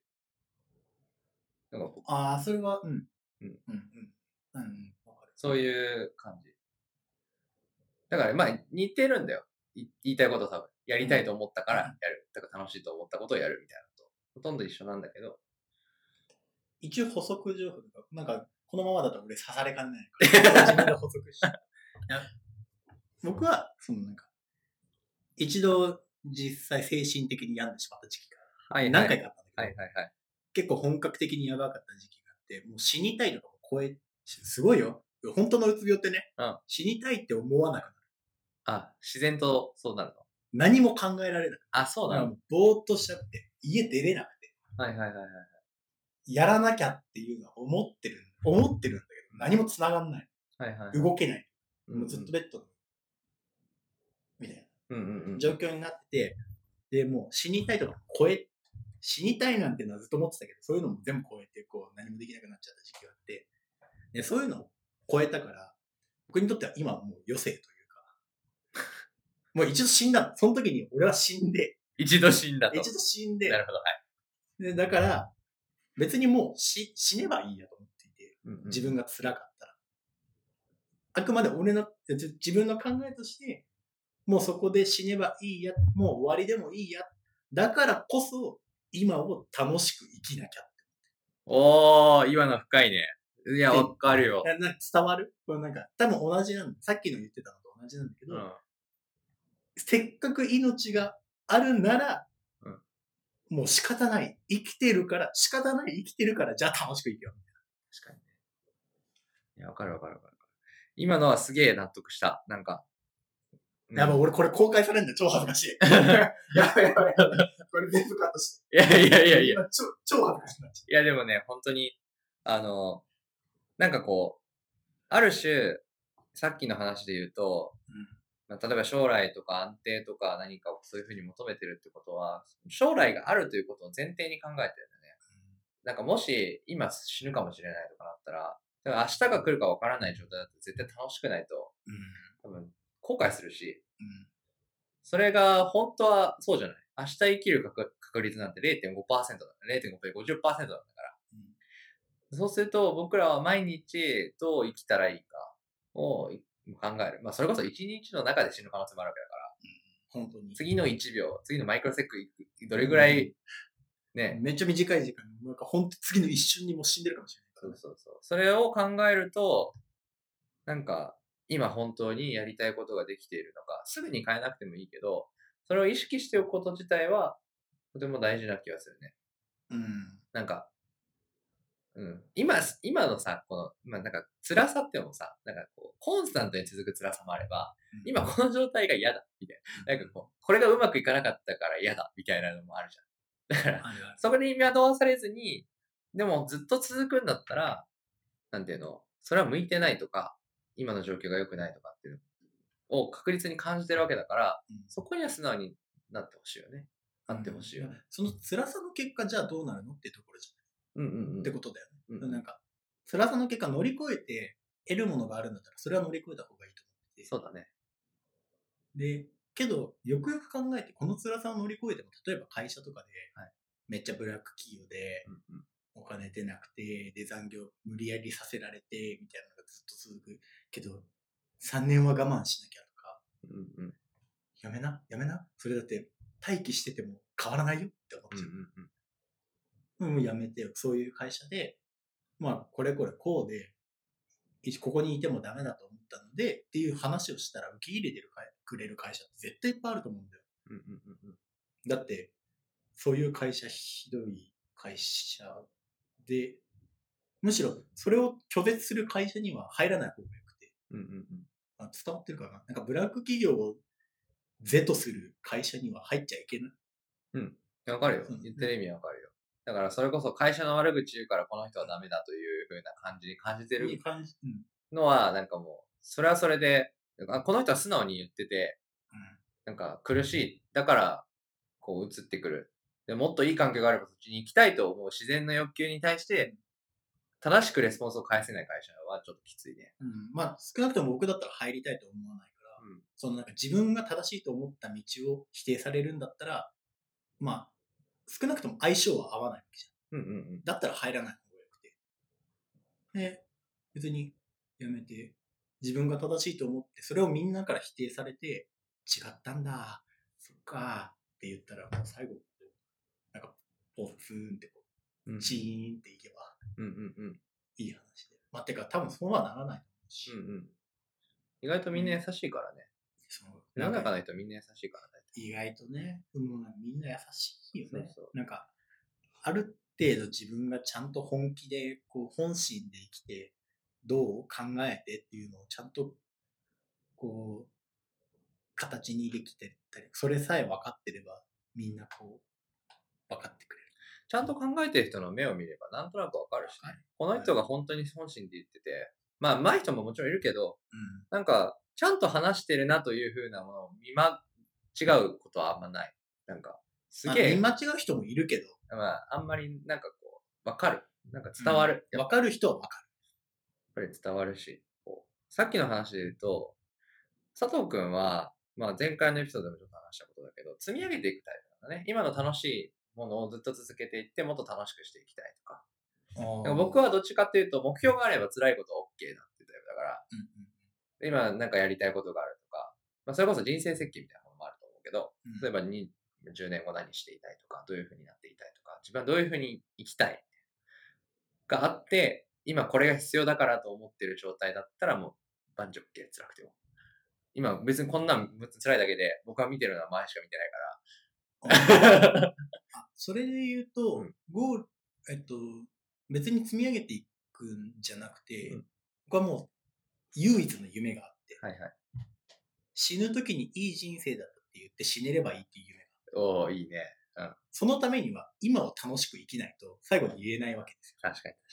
まあ今か、もしくはつどつどで楽しいことがないと、それが言えないので、そのための最善策が、おおぐだから、これは本当恵まれてて、そういうのを夢に持ってたことと、そういう環境があったことは、もう本当恵まれてると思っていて、で、なんか、それが偶然、こう、積み重ねに見えているだけで、うんうんうん方向性としては一緒。なるほどな。そうかそうか。ついつい目標達成とか何かこう将来的なもので考えてしまうけど、まあ、しすごくシンプルなんだね。じゃあ、明日死ぬかもしれないとか思った時に、絶対後悔しないために、俺今日死んでも全然後悔 しない。1ミリも後悔しない。 まあな、それで言うと僕、夢半ばで落ちたら多分、後悔するな。まあ、うん、そうかもしれないね。まあ、ゆ夢半ば、今はやりたい夢があるから、若干のその、思いもあるけど、けど、あ、そっか、俺ここで死んじゃうんだ、そっか、達成できなかったな、失敗したな、ぐらいで終わる。そうだね。まあ確かにな。いやー、その本当にそうだよな。まあ、楽しければこそできることもたくさんあるし、そこから生まれてくるものがやっぱあるからね。楽しくやってればなんかアイデアもたくさん出てきたりとか。それこそ僕今日小ノート考えてる時も楽しかったよ。なんかこううん、こうこういうのってさ別に何かあるわけじゃないじゃん。いや何も残んないから。てかね、俺もう3回目の人に言われたんだけど、出費ばっかじゃないですかって言われて、出費ばっかなんだから、アホだよね。 アホだよね。バンドマンわかるでしょでもいやわか るよ。いや出費ばっか結局、結局ほら、バンドやるときもさ、うん箱代とかさ、うん楽器代とかさ、出費しかない。そうそう。プロにならなそいうかそらう合理的に考えたら、いやそれ出費しない方がいいんだけど、楽しいじゃんみたいな。いやだから、出費じゃないの。楽しさはお金で買ってるの。そうそうそうそうそう。でもしかもそれ以上に楽しいからね、こうやって、そうそう。何かあるかって言われたら、そうそうそれこそギブアンドテイクじゃないんだけど、もちろん。でもそれ以上に大事なものってやっぱあるよね。うん。うん。だからこの回に関しては、楽しさをお金で買った上にプラスで得られるものがあるから、そうそうもうこれは投資だよね。そう。そうそうそう。リターンが。そうなんだよね。あ、これ正しいかどうかわかんないんで、なんか、吉野にカットしてほしいんだけど。いやいやいや、もうね、カットはしないつもりで今日。カットしてほしいまあ。全部カットして。 恥ずかこのしく、 2時間全部カットして。恥ずかしくなってんじゃん、お前まあ、そういう感じかな。結構ね、今回はね、内容消化したよ。中身としては。ほとんど聞いた。本当うん、実はほとんど聞けてる。あ、そう。うん。あ、経歴とか。そうそう、もうちゃんと聞いてたし、で、まあリズム的なところは別に追加かな、ぐらいな感じだったんだよね。で、キャリアの話とかも、さっき生き方の話で全部終わっててうん、そうそうそう。最近の若者から見る最近の若者の話。あ、いいよいいよ、いいよいいよ。じゃあもう時間あるけどあれでしょ。いや、でも全然いいよ。 2回目とかに残してたら。全然あと8分ぐらいあるよ、2時間まで。あ、本当。最近から見る若者の。いや、なんかエモい話続きで、もうね、もう嫌なんだけこれを話そう、でも。これを話そうじゃん。多分ね、今じゃないと話せないから、この内容は。多分。ど、なんかさ、例えばさ、こう、部活が厳しいとかってあるじゃない。うん。で、厳しい部活に入りたい人もいると思うんだよね。成長するために。はい。だけどさ、なんか、最近の世の中って、結構、それも一緒くたに、厳しいからダメみたいになりがちじゃないうんうんうんうんうん。こうパワハラだとかって。はいはいはい。暴力はいけないことなんだけど、暴力じゃなくてただ厳しいところもあるじうんうゃん。んなん。かそれも否定されがちかなとか、こう、本質を見ないでルールだけをこう重んじる社会、あ、別、別別枠で、うんえー本質を見ないでルールだけを重んじて、こううんうんマナーがモラルがとかっていうのを暴力チックに振りかざして、なんか本当にこう、辛い思いをしてる人が救われない世の中だったりとか、うんうん。こう、最近の若者が何も考えないでずるずる生きてる人が多かったりとか、うん、漠然とそう。どういう風に見えてる最近の世の中。えっ、と、多分それあれだよね。この前発言したツイッターの内容だよね。に近い、あの、あ、オリンピックのやつ。とかあ、そうそうそうそう。オリンピックも近いか僕は、その、も。オリンピック補足しない。あとです。あ、全然いいよ、今話してもらって。オリンピックのそのツイッターで、なんか、えっと、うんそもそもボランティアでめっちゃ募集したりとか、いるんだけど、それって、その、本当はじゃあどうなのって思っていて、と昔の東京オリンピックはじゃあボランティアで募集したのか、ロンドンオリンピックとかリオ、リオではどうだったんだろう。もしも、これはボランティアで集めるのがオリンピックとしては当たり前なんだ。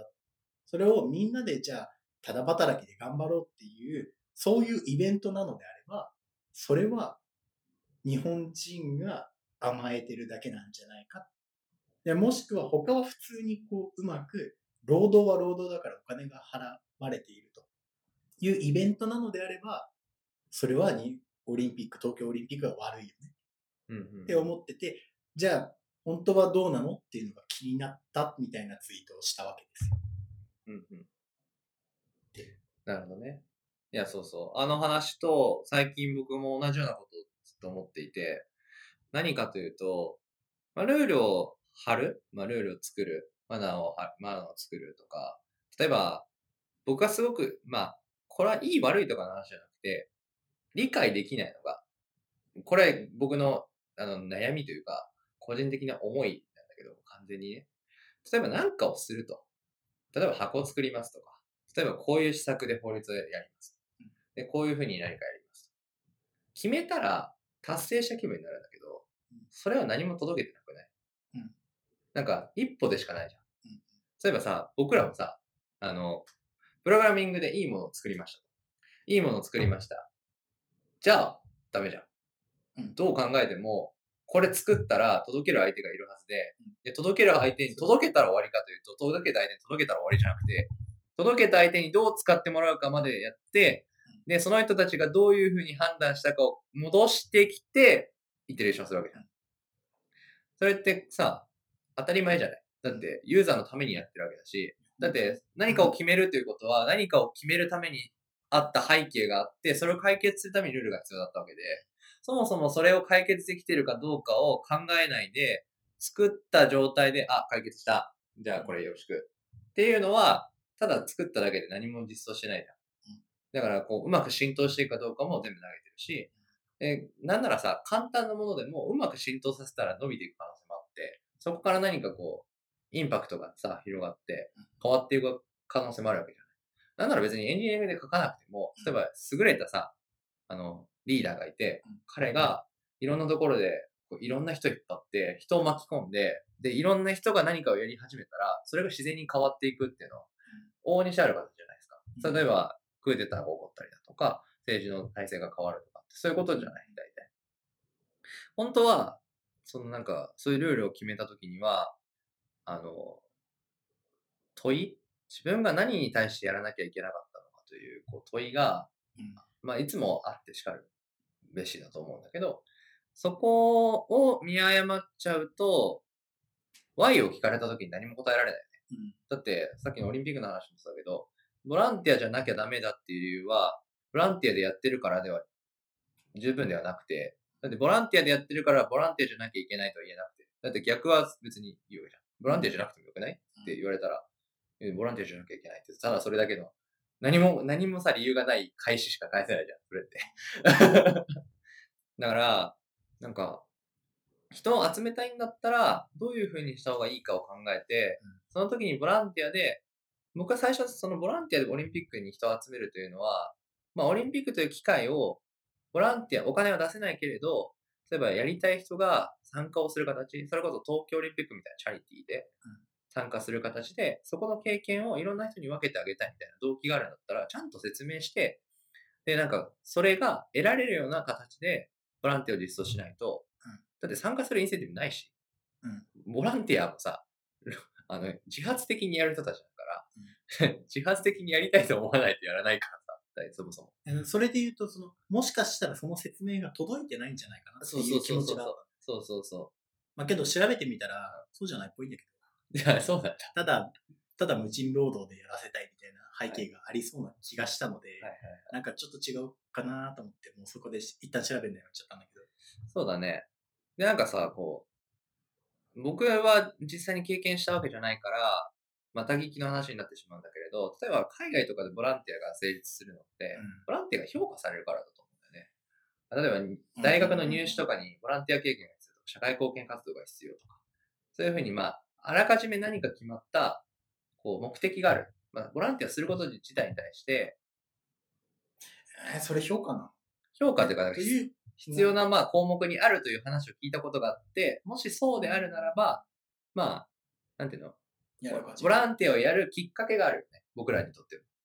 うんだって、そもそも動機がない人はさ、ボランティアだ、ボランいティアや、だ。それはどうだろうな。まあ、それは一つ動機としていいと思うんだけど、ボランティアって何かの評価のためじゃなくて、誰かのために何かをしてあげたいじゃない。やいや、本当そうなんだけどね。なオリンピックであれば、オリンピックっていうでかいイベントをみんなで成功させたいっていう気持ちがあって、じゃあその一つの力になりましょうっていうのでボランティアとかでわかるんだよね。で、思ったのは、世界の人たちはみんなそれをやっていますっていう背景があったとして、うんもうオリンピックは国のこの総力戦でみんなが優しい気持ちを持ってボランティアを力合わせて頑張りましょうっていうのが世界中にあるんだったら日本が文句を言ってるだけなのではうんうんうん、だからわかる。そこはね、こう、わかるよ。って思う。だからそれを、なんか、そもそも、評価が得られるからだよねって言ってる。そのためにボランティアをするのは、動機として一つはありだと思うけど、個人的にはナンセンスかなと。そうだね。ボランティアという本質で考えると違うんだが、うんまあまあ、あ、まあまあ、動機そうその一うつだね動機の一つにはなるねっていう。で、うーん。そうね。僕はわからないよ。もう、あの辺は。だっあて、もうわかんないあの、わからないから、僕が間違ってるんじゃないかと思うぐらいな感じだもんだって普通に考えたらそうしないから、僕は。逆の立場になった時にさ、自分はどうするだろうって考えるじゃん、やっぱり。わからないからうん。まあ、自分だったらこうするのに、なんでこうしないんだろうみたいな、こう相対にするじゃない、大うん体。自分ができてないところ、もしかしたらこう考えてるんじゃないかとか。で考ボラえンティアで言うと、お自分だったらお金を払うのにじゃなくいてや、えっと、ボランティア、えっと、ボランティアに参加するしない。えっとね、まあ、メンバーをボランティアで募集するということが、道理がどれぐらいあるのかを、僕は考えるなと思って。ボランティア、僕やったことあって、ボランティうんア。何年かやってたんだけど、ボランティアって別に自己志願制なのよ、普通はうん。で、お金払ってやるのよ、多くはね。うんまあ普通に僕はあのサンタクロースのボランティアやってたんだけどうん、あの3年間ぐらい、クリスマスの日、イブの日に行って、子供の家でサンタの検査をして、おほほっていうやつなんだけど、ハッピーだね。そうそうそう、めっちゃね、あの子供が喜ぶんでね、子供と写真撮って帰るみたいな。そうそう。でそれは、その体験が良くて、でその体験のためにお金を払ってでも行きたいし、そこにいる人たちと何か話すとめちゃめちゃ楽しいと。まあ、あるべき姿だと思うんだよね。うん。それはあるべきですそうそう。で、普通に、まあ、まあ、ボランティアという言葉の意味もさ、うん自発的な人たちってことでしょ。で、そういうの言葉の意味としても合ってるし、まあそれが一番しっくりきたんだが、それを、例えばボランティアで人をお願いしますというのは、あの、どうなんだろう。それ招集しちゃったら、招集しちゃったらボランティアじゃないから、そもそも言葉が違うじゃん。うん。っていうのはある。だからその時はボランティアなんて綺麗な言葉を使わずに、ごめんなさい、協力してくださいと言った方がし素直だし、そういう風にするなと思う。僕は。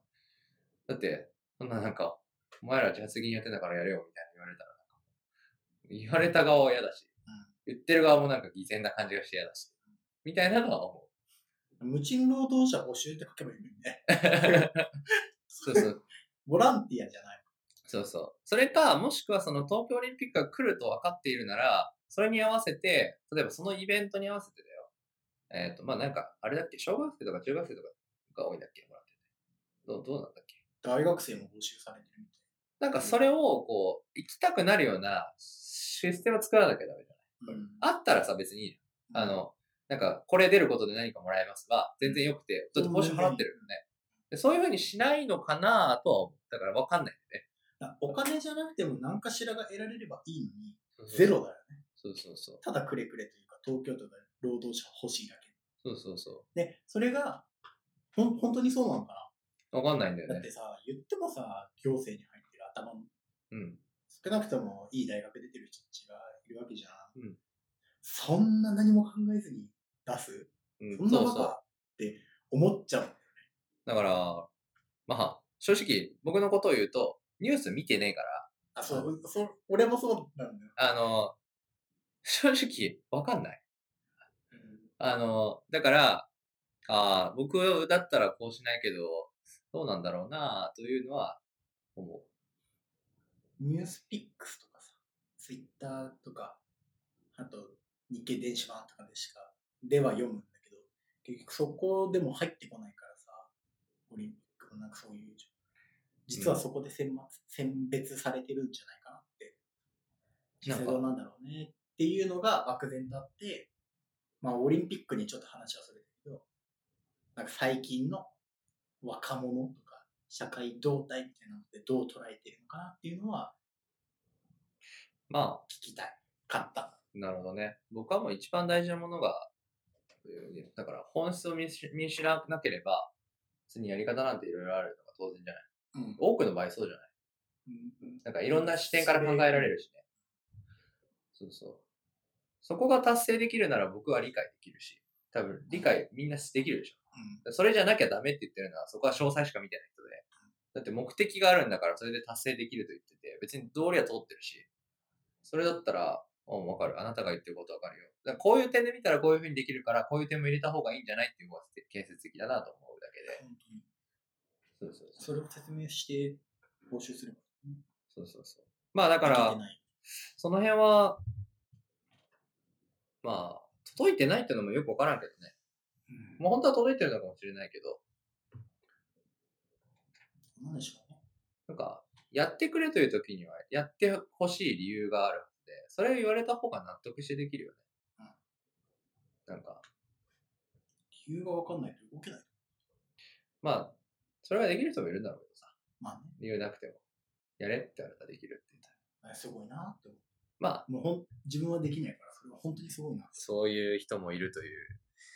まあ、わからん。僕はもうだからわからんもん。あの、すげえ正直なこと言うと、思考放棄してるから、オリンピックのことは、あ国国立、じゃあな新国立競技場だっけすげえでけえなーと、見て、俺見に行きたいなーぐらい。だってもう、あのオ、リンピックのって話じゃないんだよ。そうそうそう。なんかまあ、その、情報へのアクセスはよくわからないから、あの、うん、なんとも言えない。だって話してるとこ聞いたことわけじゃないし、だって新聞とかも結局2時な情報じゃない。ツイッターとかはもうそれのさらに先だから3時じゃん。売却してるじゃん、大体。だからもうなんか、半、まあ0.3掛けとかで見るねツイッターのやつは。うん、まあ、それはある。そうそう。だからもう、本当は、例えば小池さんとかが何か言ってるんだったら、それを見たいね。うん、わかる。そうそそうれを見たいんだけどね。なんか結局テレビとかもさ、全部ねじ曲がってくるじうん。まあ、誰かが入るとねじ曲がるからね。ゃん。まあどうしてもね。そうそうそう。だって、実際に、やり取りをするのは、まあ行政という単位で見たら、行政と僕らなわけじゃん。でも情報の伝わり方は、行政から出て、なんかよくからメディアに入って、メディアが何かに入って、僕らに届くみたいな。やる人たちはこの1対1の関係なのに、なんかめちゃめちゃ媒介するんだよね、情報に関してはうん。そこはすごくこう、いびつな感じがするというか、こう、難しいね。うん。だからまあ、なんと言うんだろう。えっと。まあ、ルールは、さっきの話で言うと、このハラスメントは何なのっていうか、ハラスメント、あ、あれか、暴力か。暴力。なるほどね。うん。まあ、ルールというものは、あれじゃない個人を見られなくなるから、個人を見てないから、基本的には。なんか、大まかなものを作って、状態に合わせていくというのが一番こう、良いような気がするけど。汎用的なものを作るみたいな。ルールも。できればね。だからなんか何々はダメというよりかは、これはこういうものであった方がいいよね、的な。そうそうかなと僕は思うけどね。ルールというか。だって結局問題によって違うわけだし。うん。なんか例えばさ、アメリカだとさ、うんえっ、と、これは聞いた話なので実際のところどうかわかんないけど、その、 子供が病気で急いでるんですって言ったら、交通のスピード違反ぐらいだったら、警察に止められても、あ、そういう理由なら行き行きなよみたいな、そういう粋なさ、うん対応っていうか、があると思うね。で、日本の、昔の日本とかもそういうのあったと思うんだけど、最近って、ダメ、それでもダメみたいな。のすごい言うじゃん。まあ、ルールを守らないことがいいとは言わないんだけど、ルールに固執しすぎじゃないってうん思う。そうだね。話を、してみ一たかった一応書いて一応してみたかったね。わかります。あの、言ってる意味も言いたいこともなんとなく、僕は分かったつもりです。ただ、会、会はないね。まあね。そうそう自分はどうするかと考えれば、そうはしないと思ったなら、そうしないように行動したい。あ、それはそうしたい。で、そういう状況になりそうなら、話の論を追ったとしても、主張したい。とは思うね。うん。こんな感じかな。うんとりあえず2時間ぐらい話したんで、超喋った。これぐらいで締めにしましょうか。じゃあ、エピソード第5話を、えっ、と、話の中に出てきたものはリンク等をまとめて、えー、つけておきますので、お願いしそま。ちらをよろしくお願いします。では、佐藤くんでした。ありがとうございますありがとうございました。オチこんなさっくり言っていいんだ。す。うん。割とざっくり。ありがとうございました。終わり。